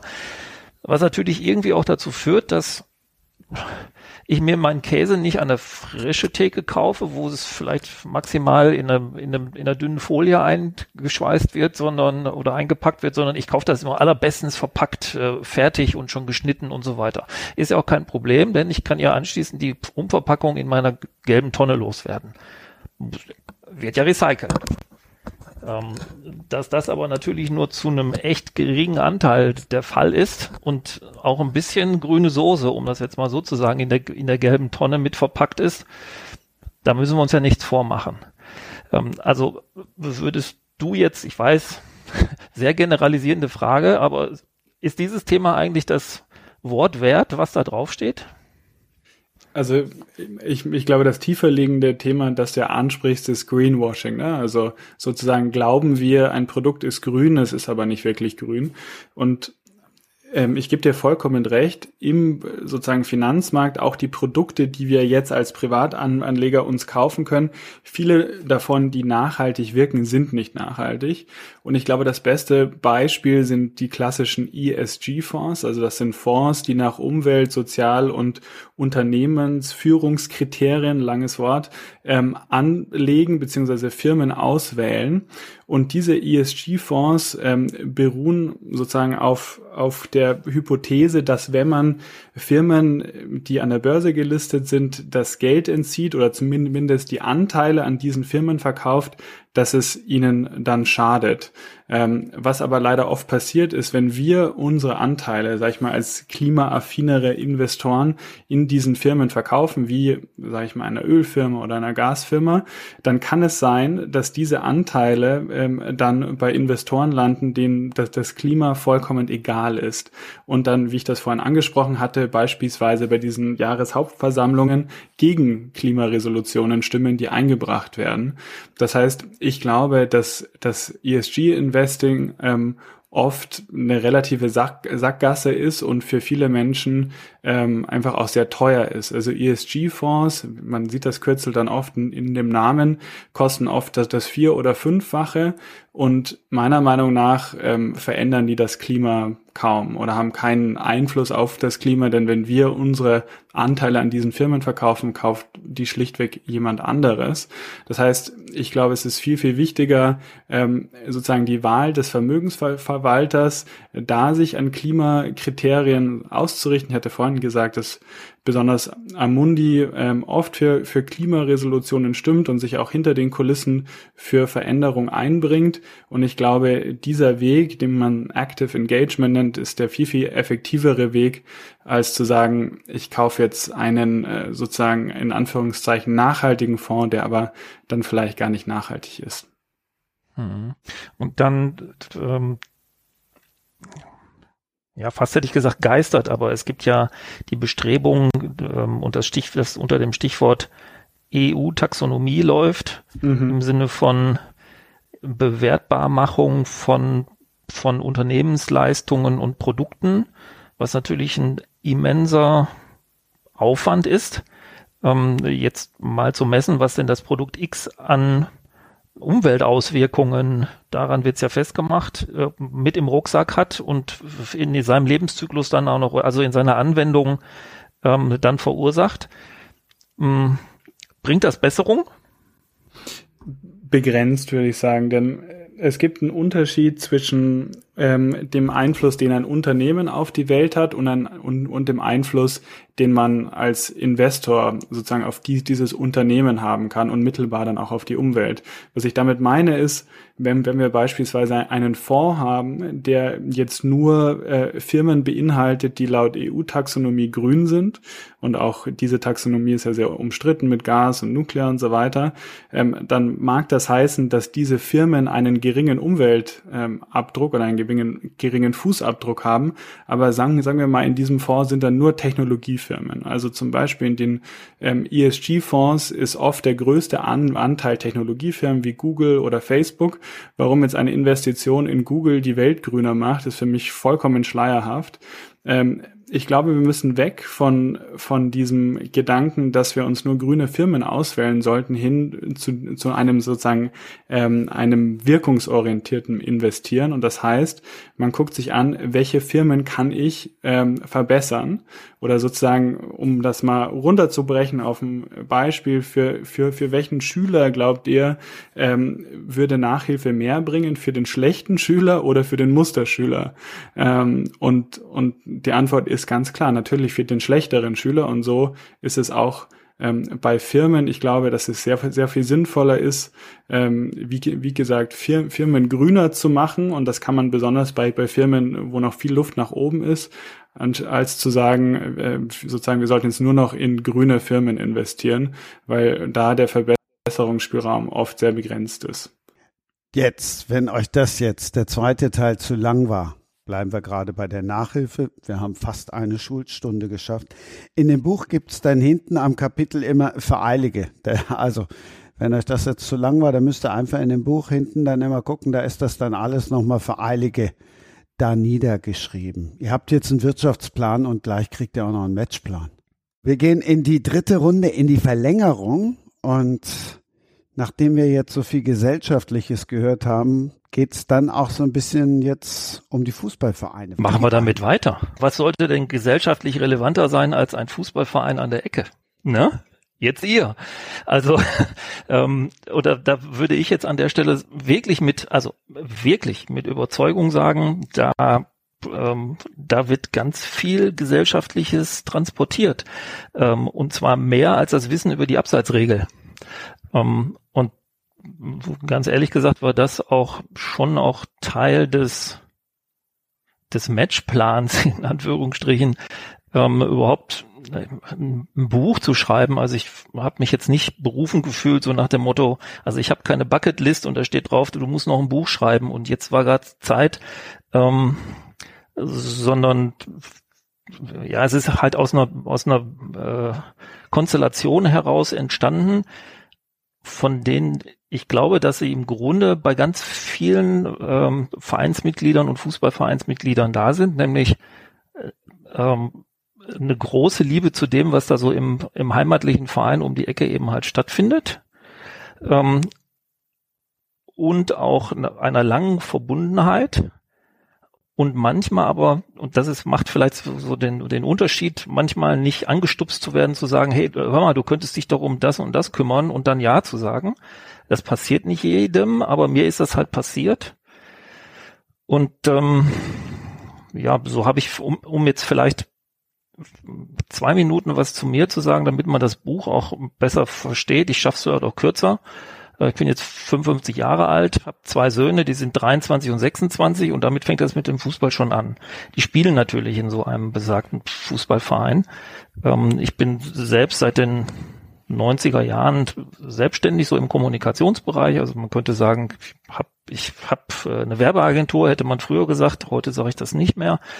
Ähm, und wir machen seit ja, jetzt so 12, 13, 14 Jahren, ganz wie man will, ähm, mit ernsthaftem Bemühen so etwas, was, was ich jetzt Nachhaltigkeitskommunikation nenne ähm, und was sich zunehmend darum kümmert, ähm, Unternehmensberichterstattung zu machen, nämlich zu nicht finanziellen Themen, also Nachhaltigkeitsthemen.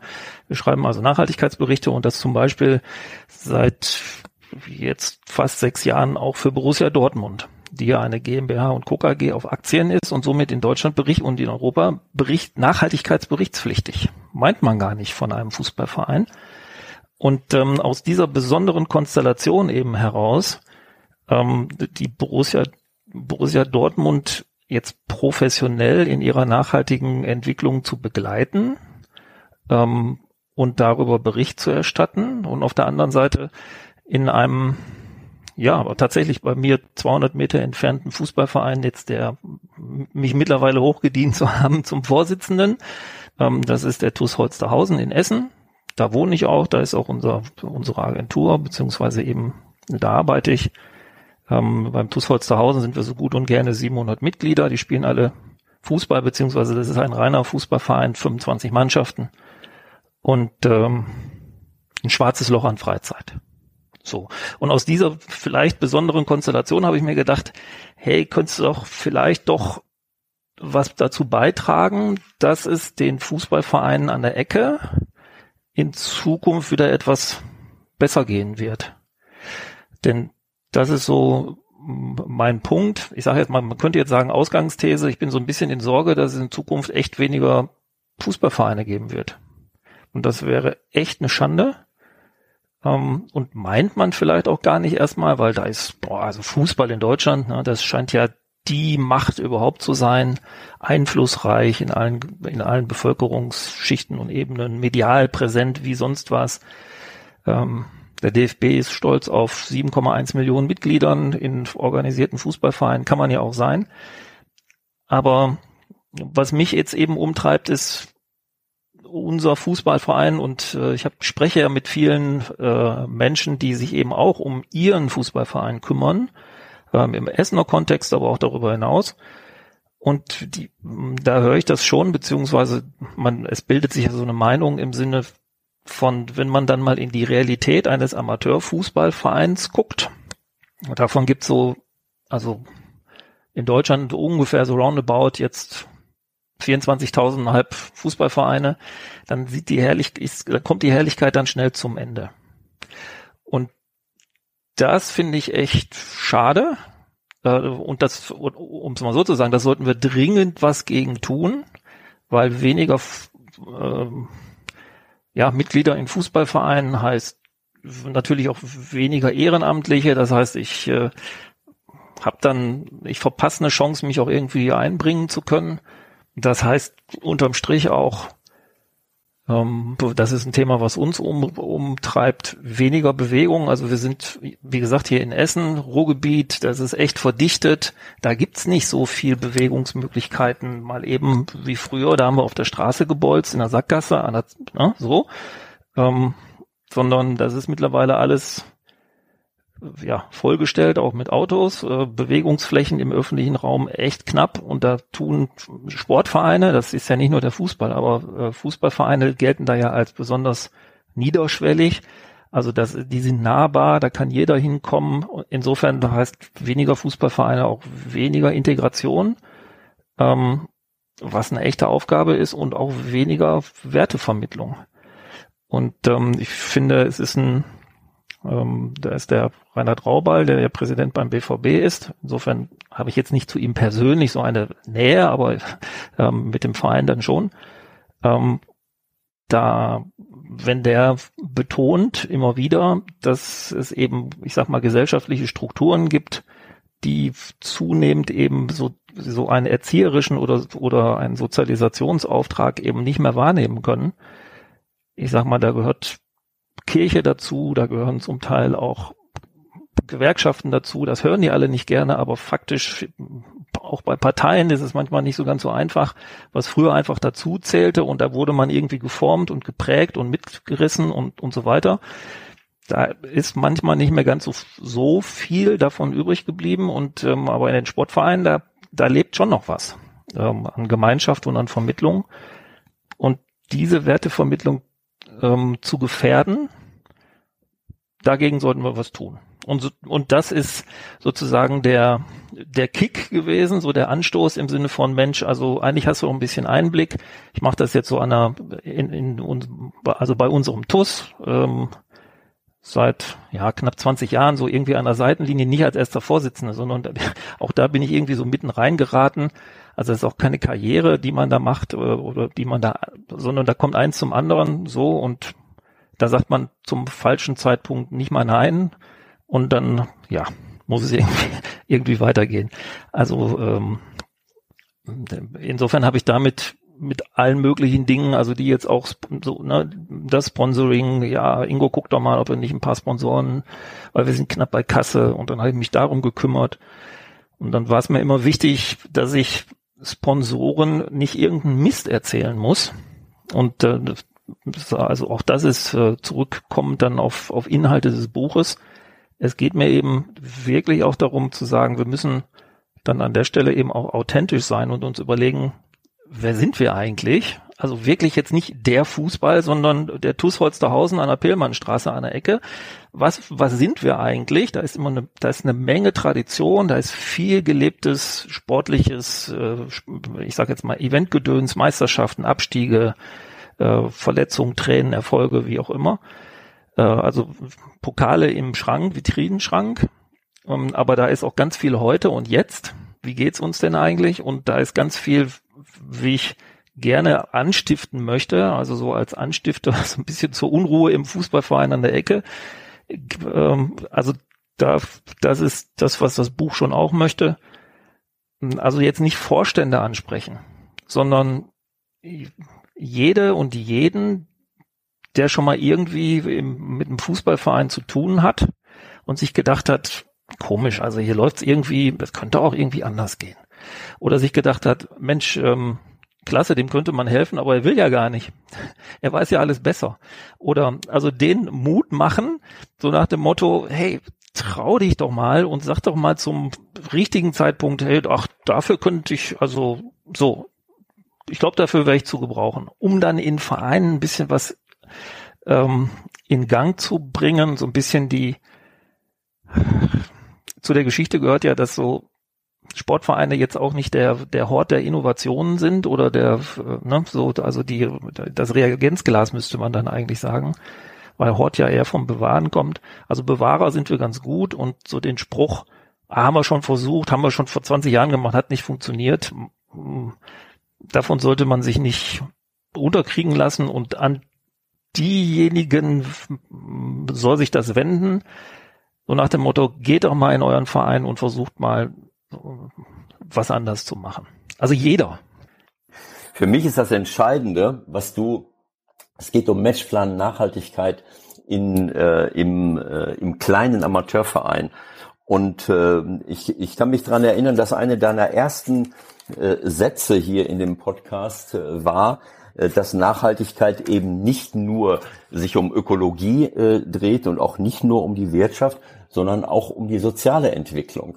Und äh, das ist ein Thema, mit dem ich mich neben vielen anderen Themen, äh, für die ich mich auch schon interessiert habe, schon mein ganzes Leben lang, äh, zumindest solange ich denken kann und mich engagiere, beschäftige, nämlich mit der sozialen Bedeutung und Wichtigkeit von Sportvereinen äh, für äh, soziale Entwicklungen in einem Land. Und ich kann, ich kann nur sagen, dass ich erstens riesengroßen Respekt davor habe, ähm, äh, Ingo, dass du dich ehrenamtlich zur Verfügung stellst, um in einem Amateurverein mitzuarbeiten, mittlerweile auch zum, zum ersten Vorsitzenden dort aufgestiegen bist. Ja, und etwas dazu beiträgst, dass, äh, dass dort in einem Stadtteil äh, wo wir die, die Möglichkeiten des Zusammenlebens äh, auch immer mehr kommerzialisiert worden sind, wo, wo, wo wir viele Vereinsamung haben, viele Vereinzelung. Jeder geht seinen Weg. Die Fußballvereine, die Fußballvereine gehören für mich zu den, zu den wichtigsten Institutionen, die wir hier in unserem Land haben. Das gibt es in vielen anderen Ländern gar nicht. Und das, was du eben gesagt hast, der DFB ist stolz auf seine Amateurvereine, 24.500, 7,1 Millionen Mitglieder. Aber was machen wir in den einzelnen Vereinen? Es gibt ganz, ganz viele Vereine, die ich kenne, die sich dieser Verantwortung bewusst sind. Wo passiert, äh, in, wo passiert das überhaupt noch? Wie du es eben gesagt hast, das Vermitteln von Werten, äh, der Beitrag zu einer Persönlichkeitsentwicklung, Charakterschulung, Persönlichkeitsentwicklung, etwas, was, äh, was ich in unserer Gesellschaft, auch in der Schule, selbst in der Schule interessiert es, äh, hat es über lange Jahre und Jahrzehnte keinen mehr interessiert. Nein, wir, wir, wir häufen eine äh, Wissen an bis zum geht nicht mehr, aber äh, die Dinge, um die es wirklich geht, welche Werte will ich denn unseren Kindern und Jugendlichen vermitteln, das kann ich in Sportvereinen und auch in Fußballvereinen auf besondere Art und Weise machen, wenn ich es will und wenn ich dort eben auch genügend Leute zur Verfügung habe. Und ich beschäftige mich seit langen, langen Jahren äh, damit. Ich bin als Jugend, als Jugendlicher bin ich mit einem Verein äh, durch Europa gefahren, der internationale Jugendbegegnungen gemacht hat, wo jede Sport, wo jeder Sportverein mindestens einen, äh, jede Sportabteilung mindestens einen Partner irgendwo hatte, in Frankreich, in Dänemark. Äh, wir sind sogar in die Tschechei äh, gefahren, kurz nach der, nach dem Prager Frühling 1970.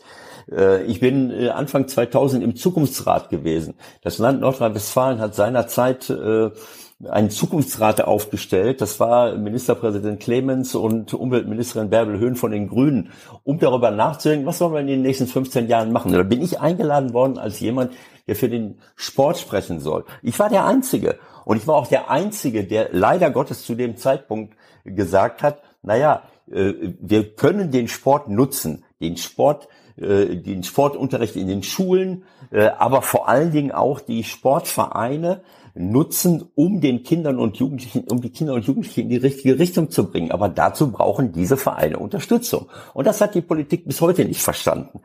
Äh, bis heute kapieren wir nicht, dass das die mit zu den größten sozialen Leistungen in unserem Land gehört die ehrenamtliche Arbeit von Tausenden und Abertausenden äh, äh, Leuten, die in den Vereinen arbeiten, die Trainer äh, sind äh, und die sich um Kinder und Jugendliche kümmern, ohne ein Pfennig Geld dazu, dafür zu bekommen und auch ohne die die Unterstützung, die sie bräuchten, um dort etwas zu machen. Denn alles, was wir hier erzählen, Nachhaltigkeit, Christian, und deswegen sage ich, das ist das ist so nachhaltig, wie es nachhaltiger gar nicht sein kann. Denn Nachhaltigkeit heißt nicht nur Öko Ökologie und auch nicht nur Wirtschaft, sondern Nachhaltigkeit bedeutet auch, dass es den Menschen gut gehen muss, dass wir zwischenmenschliche Beziehungen fördern, dass wir Kommunikation fördern, dass wir Werte vermitteln, sodass Kinder und Jugendliche in der Lage sind, gemeinschaftlich zusammenzuarbeiten, selbst in der Konkurrenz, aber auf der Basis von Fairness, von gegenseitigem Respekt von gegenseitiger Hilfe. All das brauchen wir in unserer Gesellschaft. Und da sind die Vereine ja vorbildlich oder eine vorbildliche Chance. Und die könnten noch viel, viel mehr tun, wenn wir sie entsprechend unterstützen und auch finanziell ausstatten äh, äh, würden, anstatt ihnen Knüppel zwischen die Beine zu, äh, zu werfen. Deswegen ganz großen Respekt. Und äh, das ist ein, das ist ein Buch, glaube ich, was notwendig ist und wichtig ist, damit noch mehr Leute das begreifen, was für eine Chance Fußballvereine und vor allen Dingen Amateurvereine haben. Bei den Profivereinen, da können wir gleich noch drüber reden. Also äh, letztlich möchte ich erstmal sagen, Punkt und Ausrufezeichen, Ewald. Also in, da, dem ist nicht sehr viel hinzuzufügen. Ähm, vielleicht das, dass äh, auch ich eine manchmal darin verfalle, ähm, wie soll ich jetzt mal sagen, so ein bisschen, äh, also ich bin ja jetzt beim, beim lokalen Fußball, ne, also so Polit Politik-Bashing zu betreiben im Sinne von, ja, wir kriegen ja, ja keine Unterstützung, ja, ja, ja. wir werden ja nicht ja, gefördert, ähm, ihr, ihr seid ja so schlecht zu uns und was so ein bisschen, was aber damit, um es jetzt mal auf Deutsch zu sagen, kriegst du ja den Arsch nicht hoch. Ne? In den Vereinen. Und ja. Verein hat ja, Vereine, die sind ja alle, die, die, die kommen ja eigentlich letztlich von Initiative. Ja. Die sind ja mal gegründet worden, weil sich ein Haufen Leute gedacht hat, hey, gemeinsam ziehen wir wo dran und können dann auch was erreichen. Das ist ja eigentlich der Kerngedanke von Vereinen, ne? also so Vereinigung, Gemeinschaft, was bewirken, so.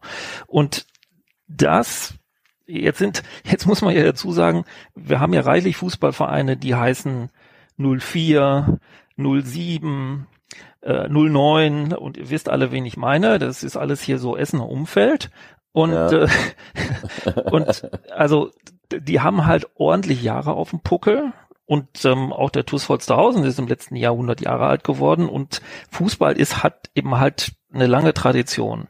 Und über diese Zeit ist das dem einen oder anderen Verein so ein ganz klein wenig abhanden gekommen, wofür er denn stehen will oder warum er mal gegründet wurde, außer dass die Jungs und die Mädels den Ball hinterher jagen.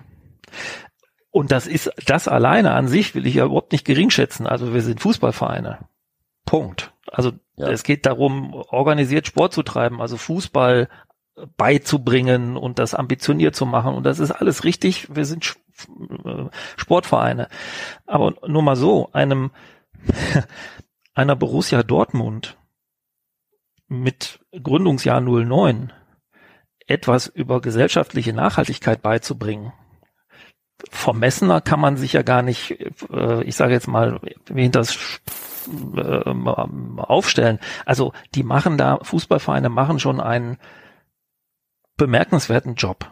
So, und jetzt muss man, also das, die Großen ein ganz klein wenig unterscheiden von den vielen Kleinen. Und die vielen Kleinen, um die es mir jetzt ganz besonders geht, ähm, die können, habe ich mir gedacht, und das war, das war Motivation, das zu machen, also das Buch zu schreiben, glaube ich, hier und da mal einen Anstoß gebrauchen, also jetzt mal so freundlich gesagt, um zu sagen, hm, also so wie wir das die letzten 15 Jahre gemacht haben, vielleicht ist es doch nicht die allerbeste Idee gewesen. Und vielleicht sollten wir mal der einen Nickeligen, die jetzt schon zum dritten Mal nachgefragt hat, warum denn das und das so und so ist, vielleicht auch mal eine Viertelstunde einräumen und mal ihre Sichtweise äh, betrachten. Also auch mal Hinweise geben, wie komme ich denn dazu, mich als Fußballverein so darzustellen, dass Mitmachen willkommen ist. Ich wollte dich, dich mal fragen, was du denn glaubst, was, was so die großen Hebel sind bei Amateurvereinen, wenn es um Nachhaltigkeit geht. Also zum einen, ähm, was sind denn die Bereiche, die vielleicht nicht nachhaltig sind und wie sollte man die als als Fußballverein angehen? Ich habe ich habe auch immer viel Fußball gespielt. Ich habe auch sozusagen bei einem Amateurverein gespielt. Nachhaltigkeit war bei uns nie Thema, um ehrlich zu sein. Mhm. Das war aber auch vor, weiß ich nicht, 15, 20 Jahren, als ich das wirklich ähm, auch mit ein bisschen sozusagen mehr Disziplin betrieben habe. Aber ähm, ja, was sind die großen ja, Bereiche und was kann man machen? Zunächst mal interpretiere ich nachhaltig eben nicht als ökologisch oder grün, sondern als ganzheitlich. Und das bedeutet, ähm, so, so ist jetzt auch die, die, ich sag mal, Kapitelstruktur aufgebaut. Zunächst mal sollte man sich im, äh, das geht jetzt auch zügig, zunächst mal sollte man sich im Fußballverein darüber Gedanken machen, habe ich gerade schon mal anklingen lassen, wer wollen wir eigentlich, also wer sind wir eigentlich und, und wer wollen wir eigentlich in Zukunft sein?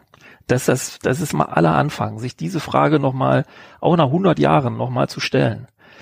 Ähm, dann, also, und darauf gemeinschaftlich mit Trainern, mit Eltern, mit Vorständen, mit äh, Betreuern, mit äh, denjenigen, die da im Umfeld wohnen, Anwohnern, äh, da mal zu fragen, hey, was, was, was machen wir ja eigentlich? Wer sind wir ja eigentlich?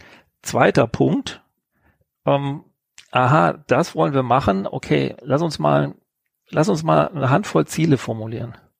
Also nicht weiter so wie immer, ja, äh, okay, also wir wissen jetzt, wo wir hinwollen, äh, jetzt, aber jetzt muss ich jetzt mal wieder das Pausenwasser organisieren, sondern wirklich sich mal die Zeit zu nehmen, zu sagen, so, was sind jetzt die wirklich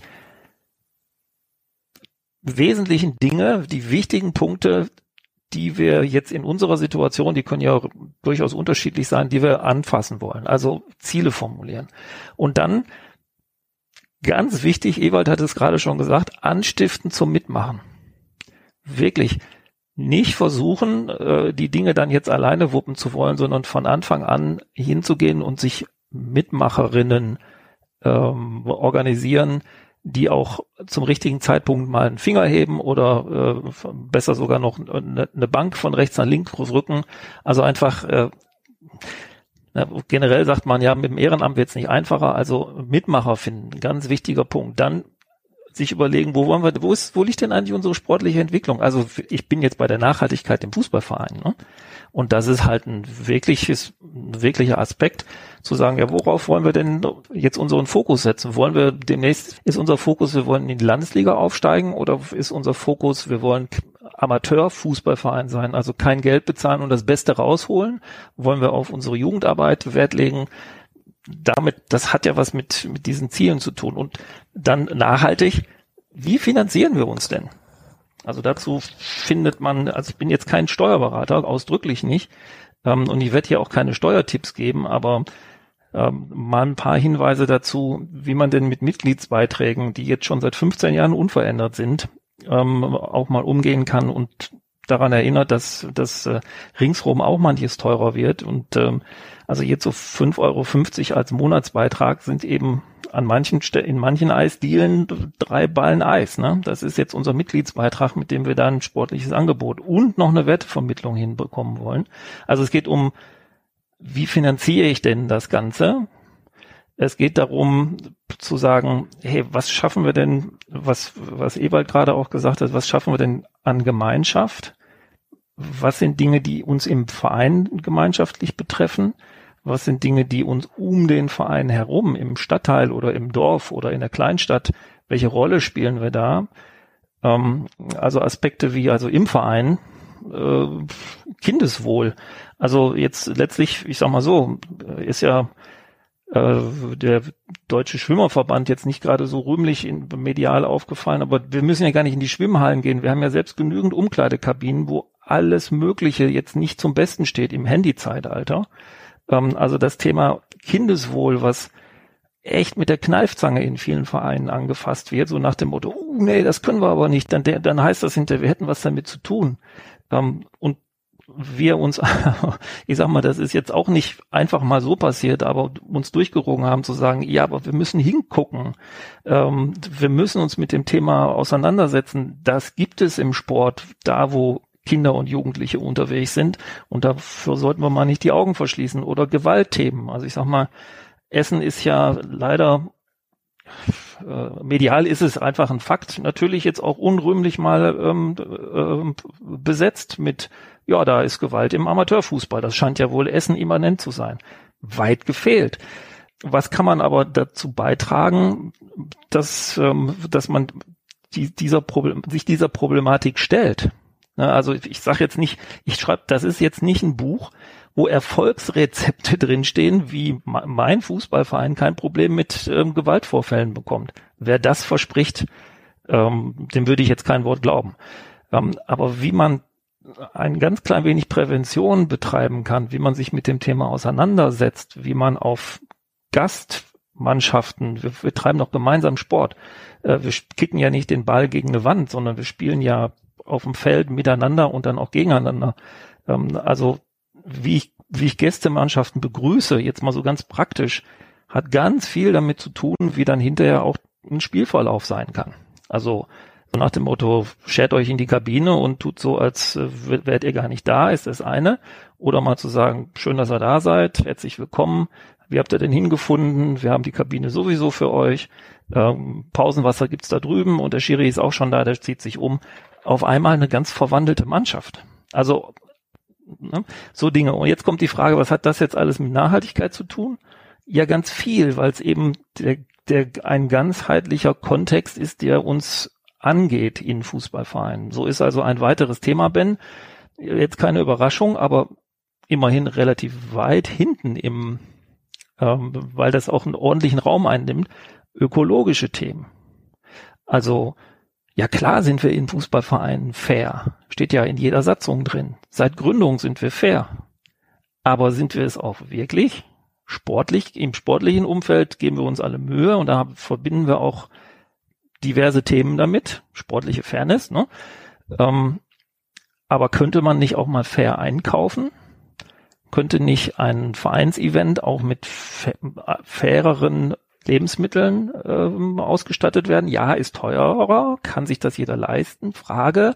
Es gibt Probleme. Ich sage ja nicht, dass es alles automatisch geht, aber wir wollen eben halt Dinge, wir haben versucht, Dinge ins Rollen zu bringen und da habe ich und wir zusammen halt unsere Erfahrungen gemacht und ein Teil dieser Erfahrungen stehen halt als Tipps oder äh, Anmerkungen oder auch manchmal einfach launig beschriebenen äh, Prozessen, wie sie halt nun mal so ablaufen. Äh, das sind auch nicht alles Erfolgsrezepte, die sind mir ohnehin unheimlich. Also um, auch, auch das ist ein Thema, also ökologische Themen kommen nicht zu kurz. Ähm, aber eben auch so etwas wie, ja, was tun wir denn für die Gesundheit unserer Mitglieder? Das fängt bei Ernährungsthemen an, aber das hat auch etwas mit ähm, der, ja, also hochtraben würde man jetzt sagen, Klimaanpassungsmaßnahmen. Ne? Also wir spielen jetzt in, in diesem Jahr schon den, äh, ich weiß nicht, wievielten Tag über 20 hinaus bei mehr als 30 Grad Fußball und trainieren. Ist das normal? In Essen hätte man noch vor zehn Jahren gesagt, ja, endlich mal ein schöner Sommer, aber langsam geht uns auch auf, ey, da, irgendwas ist da anders und ähm, komisch, dass die jetzt beim, bei der äh, Spielvereinigung Schonnebeck, die natürlich auch auf Kunstrasen spielen wie wir, jetzt schubkarreweise zusammengeklebtes äh, grünes Granulat ähm, von aus aus dem Kunstrasen entfernen müssen, weil das zusammenbackt. So hoch sind die Temperaturen mittlerweile. So, und merken wir jetzt also noch etwas in den Fußballvereinen, dazu etwas beitragen zu können, haben wir nicht die Chance, also bei uns sind so roundabout 400 Kinder und Jugendliche. Wir können denen noch was beibringen. Wir haben noch da die Vorbilder, die turnen noch bei uns, die spielen doch da bei uns in den ersten und zweiten Mannschaften rum. Wir haben noch da einen Auftrag dass diesen Auftrag, den kann ich aber nicht nachgehen, nur mal so. Ähm, das mag jetzt eine Spitzfindigkeit sein, aber wir haben ein Vereinsgebäude aus 1936. So, wenn ich jetzt anfange, auf diesem Platz mit Jugendlichen über Ökologie und über nachhaltiges Bauen und Dämmen und so und Energiesparen im Sinne von Wassersparen unter der Dusche anfange, dann gucken die mich an und denken sich, ja, was will er uns hier erzählen, wo hier doch alles ganz anders ist. Hm? Also hier wird ja keine Energie gespart im, mit, mit einem Wasserspar, ähm, äh, mit einer Wasserspararmatur. Oder die Heizung ist eben halt schon x Jahre alt. Und ähm, was will er uns erzählen über warmes Wasser, wenn in vielen Amateurfußballvereinen warmes Wasser in den letzten acht Wochen gar nicht da war? Wegen maroder äh, Anlagen. Also insofern, also das ist so der, der Themenkreis. Ben, was ist daran nachhaltig? Das alles das alles zahlt darauf ein, hoffentlich ähm, in Zukunft, wenn wir diese Themen angehen, ähm, noch zumindest mal, das wäre das hehre Ziel, Vereinen Tipps zu geben, wie sie in zehn Jahren auch immer noch ein Fußballverein sind. Aber wenn man sich um die Themen nicht kümmert, dann mache ich mir, wie gesagt, Ausgangsthese Sorgen, dass es in ein paar Jahren echt dramatisch weniger Fußballvereine geben wird. Alles daran ist nachhaltig. Alles, was du gerade gesagt hast.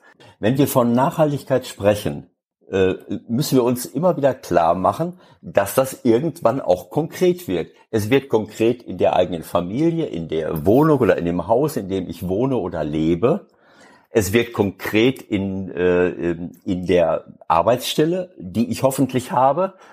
Äh, es wird äh, konkret in den, in den äh, öffentlichen Gebäuden von meiner Gemeinde, vom Kreis, von wem auch immer. Es wird konkret in den, in den Gebäuden, wo unsere Politiker sich bewegen, auf Landesebene, auf Kommunalebene und auf Bundesebene. Und es wird eben auch konkret in den Sportvereinen. Ein Sportverein ist wie eine kleine ja, Firma kann man jetzt nicht sagen. Ich, ich gebe mal, ich rechne es mal einmal ganz kurz hoch. Äh, die DFL, die Organisation der Profivereine, äh, hat, äh, hat beschlossen, äh, ab der nächsten Saison mit einer, mit einer leider noch überschaubaren Hürde, aber in der Saison danach Nachhaltigkeitskriterien zu einer Lizenzierungsvoraussetzung zu machen. Und dann müssen die Vereine schon ganz bestimmte Dinge erfüllen, so wie das Unternehmen auch müssen. Äh, wir sind alle schon viel zu spät dran, aber es ist auf jeden Fall schon mal besser, dass man Kriterien in den Raum stellt, als dass man es nicht tut. Äh, denn wir haben ja die Hoffnung, dass wir noch, dass wir es noch hinkriegen. Das heißt, auch Borussia Dortmund, die auch schon gute Sachen machen, sicherlich noch nicht alles äh, gut ist, Gold ist, was glänzt. Alle Vereine werden demnächst in Sachen Nachhaltigkeit ganz andere Voraussetzungen äh, erfüllen müssen, als das bisher der Fall ist. Und manche tun es schon.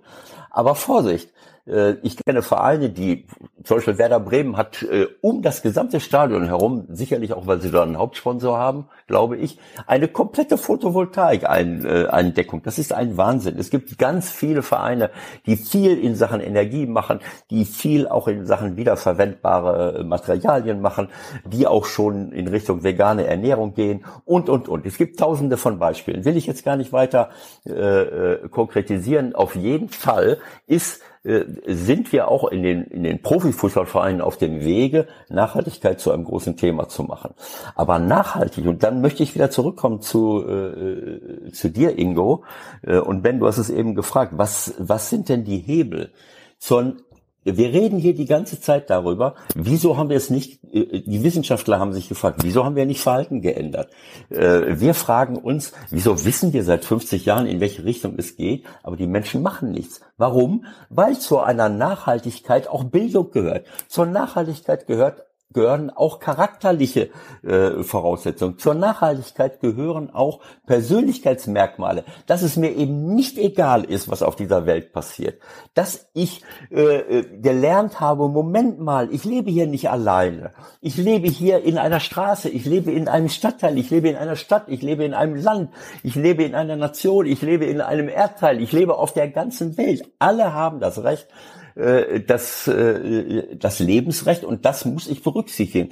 Der Fußballverein, ich habe es eben schon mal gesagt, es gibt immer weniger Stellen in unserer Gesellschaft, wo Kindern und Jugendlichen, vielleicht auch Erwachsenen, mitgegeben wird, in welche Richtung es gehen soll. Wenn ein Arbeitgeber äh, nicht in diese Richtung arbeitet, durch entsprechendes Führungsverhalten, durch entsprechende andere Möglichkeiten, die man hat, um die Leute zusammenzubringen, wo passiert es dann? In den Schulen? Passiert es dort in den Schulen? Wir haben tausend äh, Dinge, äh, die wir den Kindern mitgeben. Ich glaube, dass sie ganz, ganz viel unnötiges Wissen mitbekommen. Äh, es gibt aber auch schon viele Schulen, die wirklich gutes Wissen mitgeben. Aber es geht nicht nur um Wissen. Es geht auch darum, diese Leute zusammenzubringen. Und wo sollen sie es lernen? Deswegen sage ich das. Das ist für mich eine der nachhaltigsten Veranstaltungen überhaupt in den Vereinen Jugendarbeit zu machen. Äh, die anderen Jugendorganisationen haben wir gar nicht mehr. Früher hatten wir die äh, Naturfreunde Jugend gibt es noch. Es, es gab Jugendorganisationen von Parteien. Es gibt Organisationen von Kirchen, von Gewerkschaften. Wie viele Kinder und Jugendliche sind da drin? Es ist verschwindend gering gegenüber den der Anzahl von Jugendlichen, die im Sport und im Fußball unterwegs sind. Und wo kann ich eher lernen, wenn ich es will und wenn ich dort äh, hineingehe, als in einem Verein, wie, äh, welche, welche Werte ich in einer Gesellschaft lernen, äh, äh, vermitteln möchte und leben möchte. Und das, was du eben gesagt hast, Ingo, ganz großen Respekt, genau das ist das. Es geht um die Kleinigkeiten. Es geht darum, wie empfange ich den Gegner? Mit welchem Respekt gehe ich an die Sache ran? Will ich einfach nur gewinnen, so wie ich einfach nur Profit machen will in der, in der Wirtschaft? Oder sage ich, okay, wir wollen einen fairen Wettkampf haben. Und ich will auch kämpfen. Ich will, dass meine Jungs arbeiten und kämpfen und machen und tun. Aber auf der Basis von klaren Regeln, auf der Basis von gegenseitigem Respekt und auf der Basis von Fairness. So wie wir es in, äh, in der Wirtschaft auch gerne hätten. Äh, dann wären wir nämlich nicht da, wo wir jetzt sind. Und all diese Dinge kann man in Amateurvereinen den Kindern und Jugendlichen vermitteln. Du hast recht, Ingo. Ich möchte auch kein Politiker-Bashing betreiben. Aber manchmal geht, gehen bei mir die Pferde durch, äh, weil, ich, äh, weil ich mich dann frage, was genau haben wir in den letzten 40, 50 Jahren nicht kapiert? Glauben wir, dass man einfach nur sagen muss, pass auf, du gehst zur Schule, du machst einen Hauptschul-, äh, Realschulabschluss, Abitur. Mittlerweile haben 50 Prozent der Leute Abitur. Und trotzdem tun wir nicht genug, äh, für, damit es in eine gewisse Richtung geht, weil es eben nicht nur um kognitives Wissen geht. Es geht eben auch um Wertevermittlung, um Persönlichkeitsentwicklung. Äh, das, ich würde mir wünschen, dass das auch in der Schule viel, viel mehr passiert. In vielen Elternhäusern passiert es aber eben auch nicht überall. Und diese Gesellschaft entwickelt nicht unbedingt oder sagen wir mal, sanktioniert nicht auf positive Art und Weise genau die Persönlichkeitseigenschaften, die wir uns wünschen würden für eine Gemeinwohlökonomie und für eine nachhaltige Entwicklung unserer Welt. Und deswegen glaube ich, dass wir eine riesengroße Chance haben, in den, in den Sportvereinen Kindern und Jugendlichen etwas mitzugeben und zu vermitteln und auch den Erwachsenen, wenn sie dort mitdiskutieren und sehen, was können wir mit unseren Kindern machen, aber auch selber zu sagen, Moment, wir haben eine Verantwortung. Äh, in, Im Stadtteil Stadtteil hier. Wo wollen wir denn eigentlich hin? Wer wollen wir sein? Und nicht nur in Sachen Nachhaltigkeit jetzt energetisch in meinem eigenen Club. All die Themen, die unser tägliches Leben betreffen, können wir dort besprechen, wenn man es will. Und ich wage, letzter Satz, ich wage es zu sagen, ich glaube, dass man dort auch eine andere Art von finanzieller Zuwendung und Unterstützung leisten könnte, damit eben auch Leute, die es auch mit Sicherheit gibt, gerne in Vereine hineingehen, um das zu unterstützen. Denn das kann man nicht ehrenamtlich machen. Ich kann nicht nach einem Job äh, und, und nachdem ich dieses und jenes gemacht habe, kann ich nicht nur sagen, so und jetzt mache ich noch ein, ein, ein Wochenendseminar und jetzt äh, bin ich noch fünf Stunden mit den Kindern dran. Das sind hauptamtliche Geschichten äh, für mich, die ein Amateurverein aber nicht äh, von sich aus finanzieren kann.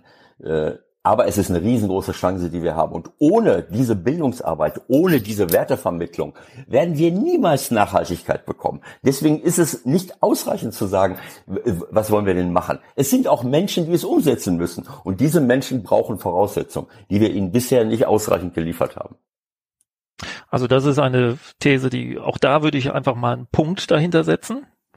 Ähm, weil man das im, im Groß schon, schon so sagen muss, dass äh, der Sport also in über Jahre, also der Amateursport, ne, über Jahre schon äh, gelitten hat, was jetzt ähm, äh, insbesondere schon auch im Ruhrgebiet mit, mit kommunalen Finanzen und so weiter zu tun hat. Also das ist nicht Land auf, Land ab so. Ähm, aber, ich, aber man sieht schon, auch die, auch die Zahlen äh, geben das wieder, ähm, dass die Ausgangsthese, äh, die ich jetzt mal genannt habe, also so, sozusagen die, die Kernidee, also die Sorge um die Zukunft von unseren Amateurfußballvereinen, die ist schon nicht ganz unberechtigt. Hm, zwar sagt der DFB im Moment, äh, Mensch, in 2021, 2022, da hatten wir so viele Zugänge wie noch nie. Ähm, ich kann das bestätigen, jetzt so, so im, im, also jetzt nicht die DFB-Zahlen, sondern jetzt so im kleinen Kontext. Äh, wir haben zum Beispiel tatsächlich in der, in der äh, letzten Saison, Achtung, 120 Kinder und Jugendliche in unseren Vereinen aufgenommen. Es gibt, Wahnsinn.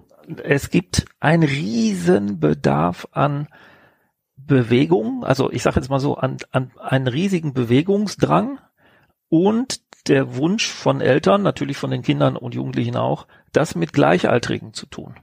Und da bietet eben der Sportverein, das macht nicht nur Fußball, aber da bietet ja. der Sportverein, der Mannschaftssportverein eben halt das probate und auch kostengünstige Angebot, dass sich das tatsächlich auch so gut wie jeder noch leisten kann. Ansonsten kann er das über in der Regel über Teilhabe äh, Maßnahmen eben auch über die Kommunen dann eben sich sich ermöglichen. Ähm, aber vielleicht das nur noch mal, also so, so man, es gibt ja eine, der DFB wird ja viel gescholten, aber es gibt eine tolle Seite von denen, die heißt fußball.de. Da sind alle Fußballvereine drin, die an Wettbewerben teilnehmen, jetzt mal so im Gro. Und ähm, da wird aufgeführt, wie viele Mannschaften die denn haben, wie viele davon Jugendmannschaften, also Kinderjugendmannschaften und äh, Seniorenmannschaften sind. Und jetzt tut der Ingo Schwarz, also ich, sich das mal so in drei, vier Stunden im Schatten an, an einem Wochenende und geht alle Essener Fußballvereine durch. Das ist nicht so schwer, die werden ja schließlich im Fußballkreis Essen veröffentlicht. Und kommt darauf, dass es in Essen noch 75 Fußballvereine gibt. Wow. Wahnsinn. 75 Fußballvereine. Wir kommen von 100, Ewald. Nur mal so, also da hat es Zeiten gegeben. Ne? Also jetzt in Essen gibt's 75. So jetzt, wie viel von den 75 haben überhaupt noch eine Mannschaft im, ähm, im Wettbewerb? 65. So soll ja jetzt soll ja keine Quizshow werden. Aber nur mal so als Beispiel. Also 65 Mannschaften, äh, Vereine oder Abteilungen äh, haben noch eine Mannschaft im Betrieb. Wie viele von den 75 Mannschaft, äh, Vereinen haben denn noch eine einzige Jugendmannschaft? Die Antwort ist leider bedrückend. 26 von diesen 75 Vereinen schaffen es nicht, überhaupt noch eine einzige Jugendmannschaft zusammenzubekommen. So, und wenn man, wenn man sich das vor Augen führt, ja. 26 Fußballvereine in Essen ohne eine einzige Jugendmannschaft, dann wird es Zeit, sämtliche Alarmglocken schrillen zu lassen. Ich bin, ich habe mir dieses, ich sage jetzt mal so, diese drei Stunden angetan, weil ich mal so einen Verdacht gehegt habe im Sinne von 75 Fußballvereinen und wie viel A-Jugendteams gibt's denn eigentlich noch? Das ist ja ganz einfach. Das waren noch 30, so roundabout. 75 Fußballvereine, 30, 30 A-Jugendmannschaft. 30 A-Jugendmannschaften. Das heißt von den, ja. wo du sagst 26, die, ähm, da, die haben halt noch kleinere Mannschaften. Ja, die haben, die also diese 26, diese 26 Vereine haben noch nicht mal eine einzige Mannschaft, Jugendmannschaft. Ja, ja, ja. Keine Jugendmannschaft mehr. So, und das muss alarmieren. Ich, ich kann doch nicht als Fußballverein hingehen und sagen, ich akzeptiere es, dass ich keine A-Jugend mehr habe, weil aus einer A-Jugend geht meine Seniorenabteilung hervor. Ja. Und meine Zukunft. So, und insofern ist das auch, ich sage jetzt mal so, das war schon auch Anstifter und Motivation, das mal auch, wie soll ich jetzt mal sagen, also ich will jetzt ja nicht der Besserwisser sein, aber so das mal in die Fußballgemeinschaft hinein zu kommunizieren im Sinne von, ey, wir tun so ein bisschen so wie der Frosch im immer heißer werdenden Wasser. Ja, wir sind so und viele, wir sind so groß, hm. äh, aber, aber eigentlich geht's uns richtig an den Kragen, wenn man mal kritisch hinguckt. Und Ingo, du meintest ja vorhin, du bist Optimist. Was stimmt dich denn optimistisch? Optimistisch stimmt mich, wenn ich an einem Freitagnachmittag, also ich habe eine normale Arbeitswoche hinter mir und ich gehe am Freitagnachmittag zu uns auf den Fußballplatz. Und da sind zeitgleich fünf Bambini- und F-Jugendmannschaften, die da Fußball trainieren. Dann haben wir es da mit roundabout 80 kleinen Menschen zu tun die trainiert werden von roundabout zehn Trainern, Trainerinnen und Betreuern. Und da ist so viel Gewimmel, da ist so viel ähm, gute Laune auf dem Platz, dass es besser als das allerbeste Kaminfeuer, was ich sonst immer anführe zum Thema, was entspannt dich denn irgendwie oder Feuerschale, es muss ja gar kein Kamin sein. Also diese, wir können da wirklich was machen und das ist ganz praktisch, wir fangen einfach mit den klitzekleinen an, weil das macht überhaupt keinen Sinn, jetzt zu sagen, ja, wir haben keine B und A, also wir haben keine Jugendmannschaft, ich fange mal mit einer B-Jugend an. Wir müssen das, also ich will Mut machen, dass man wirklich mit kleinen Schritten in jedem Verein etwas von unten aufbauen kann. Und gerade jetzt im Moment, nach Corona, ist die Chance so groß, wie sie schon lange nicht mehr war.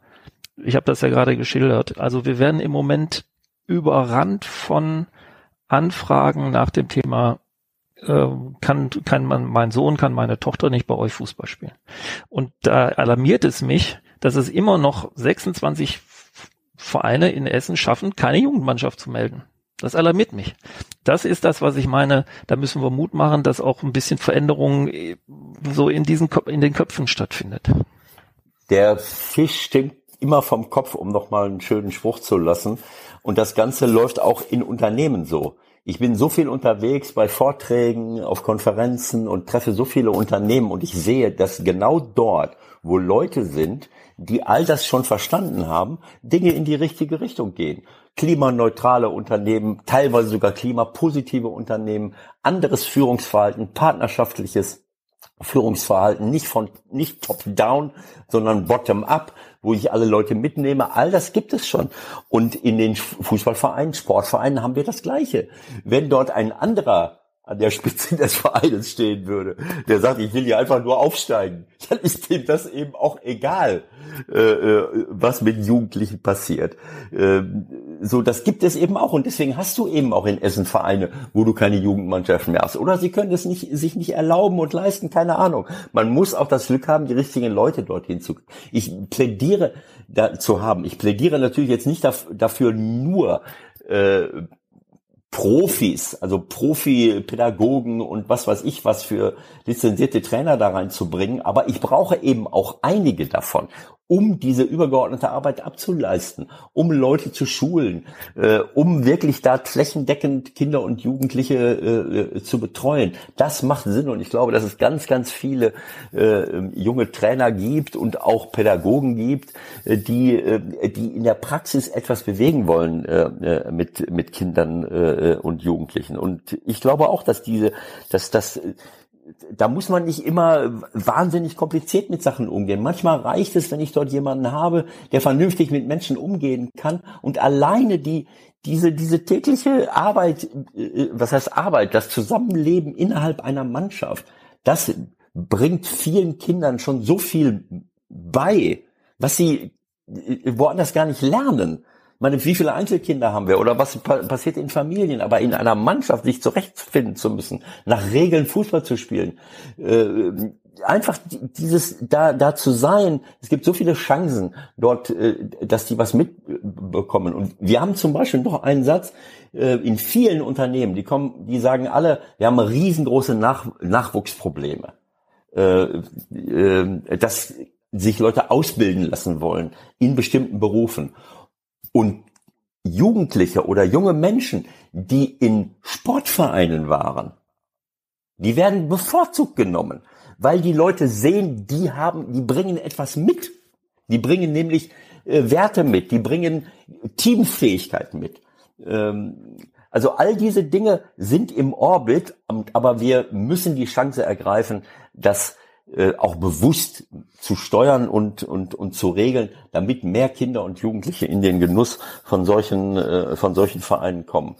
Großes Kompliment, Ingo. Das ist, äh, äh, mir gefällt das und äh, ich weiß, dass das, äh, dass das einfach ganz, ganz wichtig für unsere Gesellschaft ist. Letztlich ist, ist das äh, Buch der Versuch, ich hatte es schon gesagt, was anzustiften, aber auch Mut zu machen äh, beim Anstiften im Sinne von also es gibt eben diese Haken, wo man einhaken kann.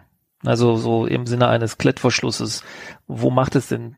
Also auch ein bisschen, ich sag mal so ein bisschen Taktik. So nach dem Motto, äh, ich möchte hier mitmachen, aber ich will mich nicht direkt für den Vorstand wählen lassen, ne? weil ich dann ja direkt im Verdacht stehe, irgendwie. Äh, Eber, du hast gerade gesagt, ähm, für mich gar kein schlechter Begriff, dann bist du ja direkt der Revoluzer. Ne? Also einer, uh, das wird beäugt. Mhm. Keine gute Chance.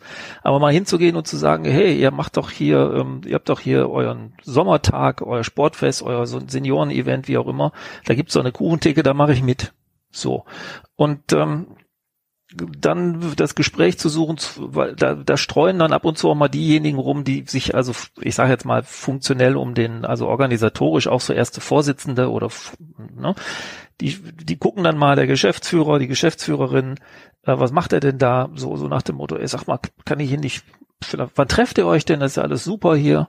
Ähm, wie, wie ist das denn hier organisiert? Ja, dann kriegt man meist eine Antwort. So, ja, einmal im Monat treffen wir uns, oh, hätte ich Interesse, kann ich mal vorbeigucken. Ganz unverdächtig, ne? Oh. Ähm, ja, dann kommst du doch mal vorbei. So, und dann, was unwiderstehlich ist in solchen Meetings, um das nächste Mal eingeladen zu werden, ja, wer schreibt, macht denn, wer macht, wer macht denn das Protokoll? Ja, mach ich. So. Und dann, dann von dem Tag an bist du regelmäßig, ich, also mit einer hohen Wahrscheinlichkeit, auf der Wunschliste all derjenigen, die da mitmachen. Also auch sowas, nur mal so, das ist ja jetzt mal so ein Döneken, ne?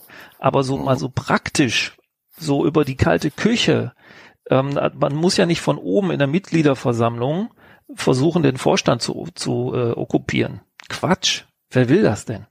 Aber mal so Wege zu finden, wie man ganz unverdächtig sich doch, weil man Interesse hat, in so einem Verein einbringen kann und dann auch berücksichtigt wird. So, ähm, gibt so den einen oder anderen Hinweis. Also das, das ist alles, ich sag mal so, das ist kein Fachbuch, das ist schon überhaupt kein Lehrbuch. Aber das ist irgendwie, also ich, soweit es in meiner Macht stand, ein lässig geschriebenes Sachbuch aus, dem, aus der Wirklichkeit des, des Amateurfußballs. So, und dafür ist es mir wichtig, dass wir so viel wie möglich Mitmacherinnen finden und da, für die ist das gemacht. Nicht für Vorstände. Also jeder Vorstand mag das lesen erst rein, hat keiner was dagegen. Aber Mitmacherinnen brauchen wir im Verein. Gibt's ein schöneres Schlusswort? Wir haben jetzt einige Schlussworte gehört. Wir haben vieles gehört. Ewald, du hast es eben mal gesagt, was du dir irgendwo äh, eingerahmt hinhängst. Da gab's einige Sätze. Ja. Mm. Die Runde war außergewöhnlich, es war auch außergewöhnlich lang, aber auch so ein Podcast hat ja ein gewisses Maß an Nachhaltigkeit und ehrenamtlich ist das auch hier alles. Danke euch dreien. Dankeschön, Benedikt Probst. Danke, Christian, hat Spaß gemacht. Danke, Ingo Schwarz. Du wirst jetzt einen Riesenzulauf bekommen. Ja, also wir freuen uns und fragen uns, wie wir, wie wir ihn wohl bewältigen werden. Aber danke, dass du mich eingeladen hast. Ähm, äh, du hast das Richtige getan. So. das ganz Richtige habe ich damit getan, Ewald Lienen einzuladen. Ewald, es war mir eine Freude. Sehr, sehr gerne. Das hat mir sehr viel Freude gemacht. Danke an dich, aber danke auch an Ingo und, und Ben. Ich habe sehr viel gelernt und es hat sehr viel Freude gemacht. Und ich gehe optimistischer aus diesem Podcast heraus äh, und freue mich auf die Zukunft, dass wir was bewegen. Strike. Wunderbar. Und tschüss, ihr Lieben. Vielen Dank. Danke zusammen. Ciao, tschüss. vielen Dank. Das war Sprenger spricht. Autor Insights.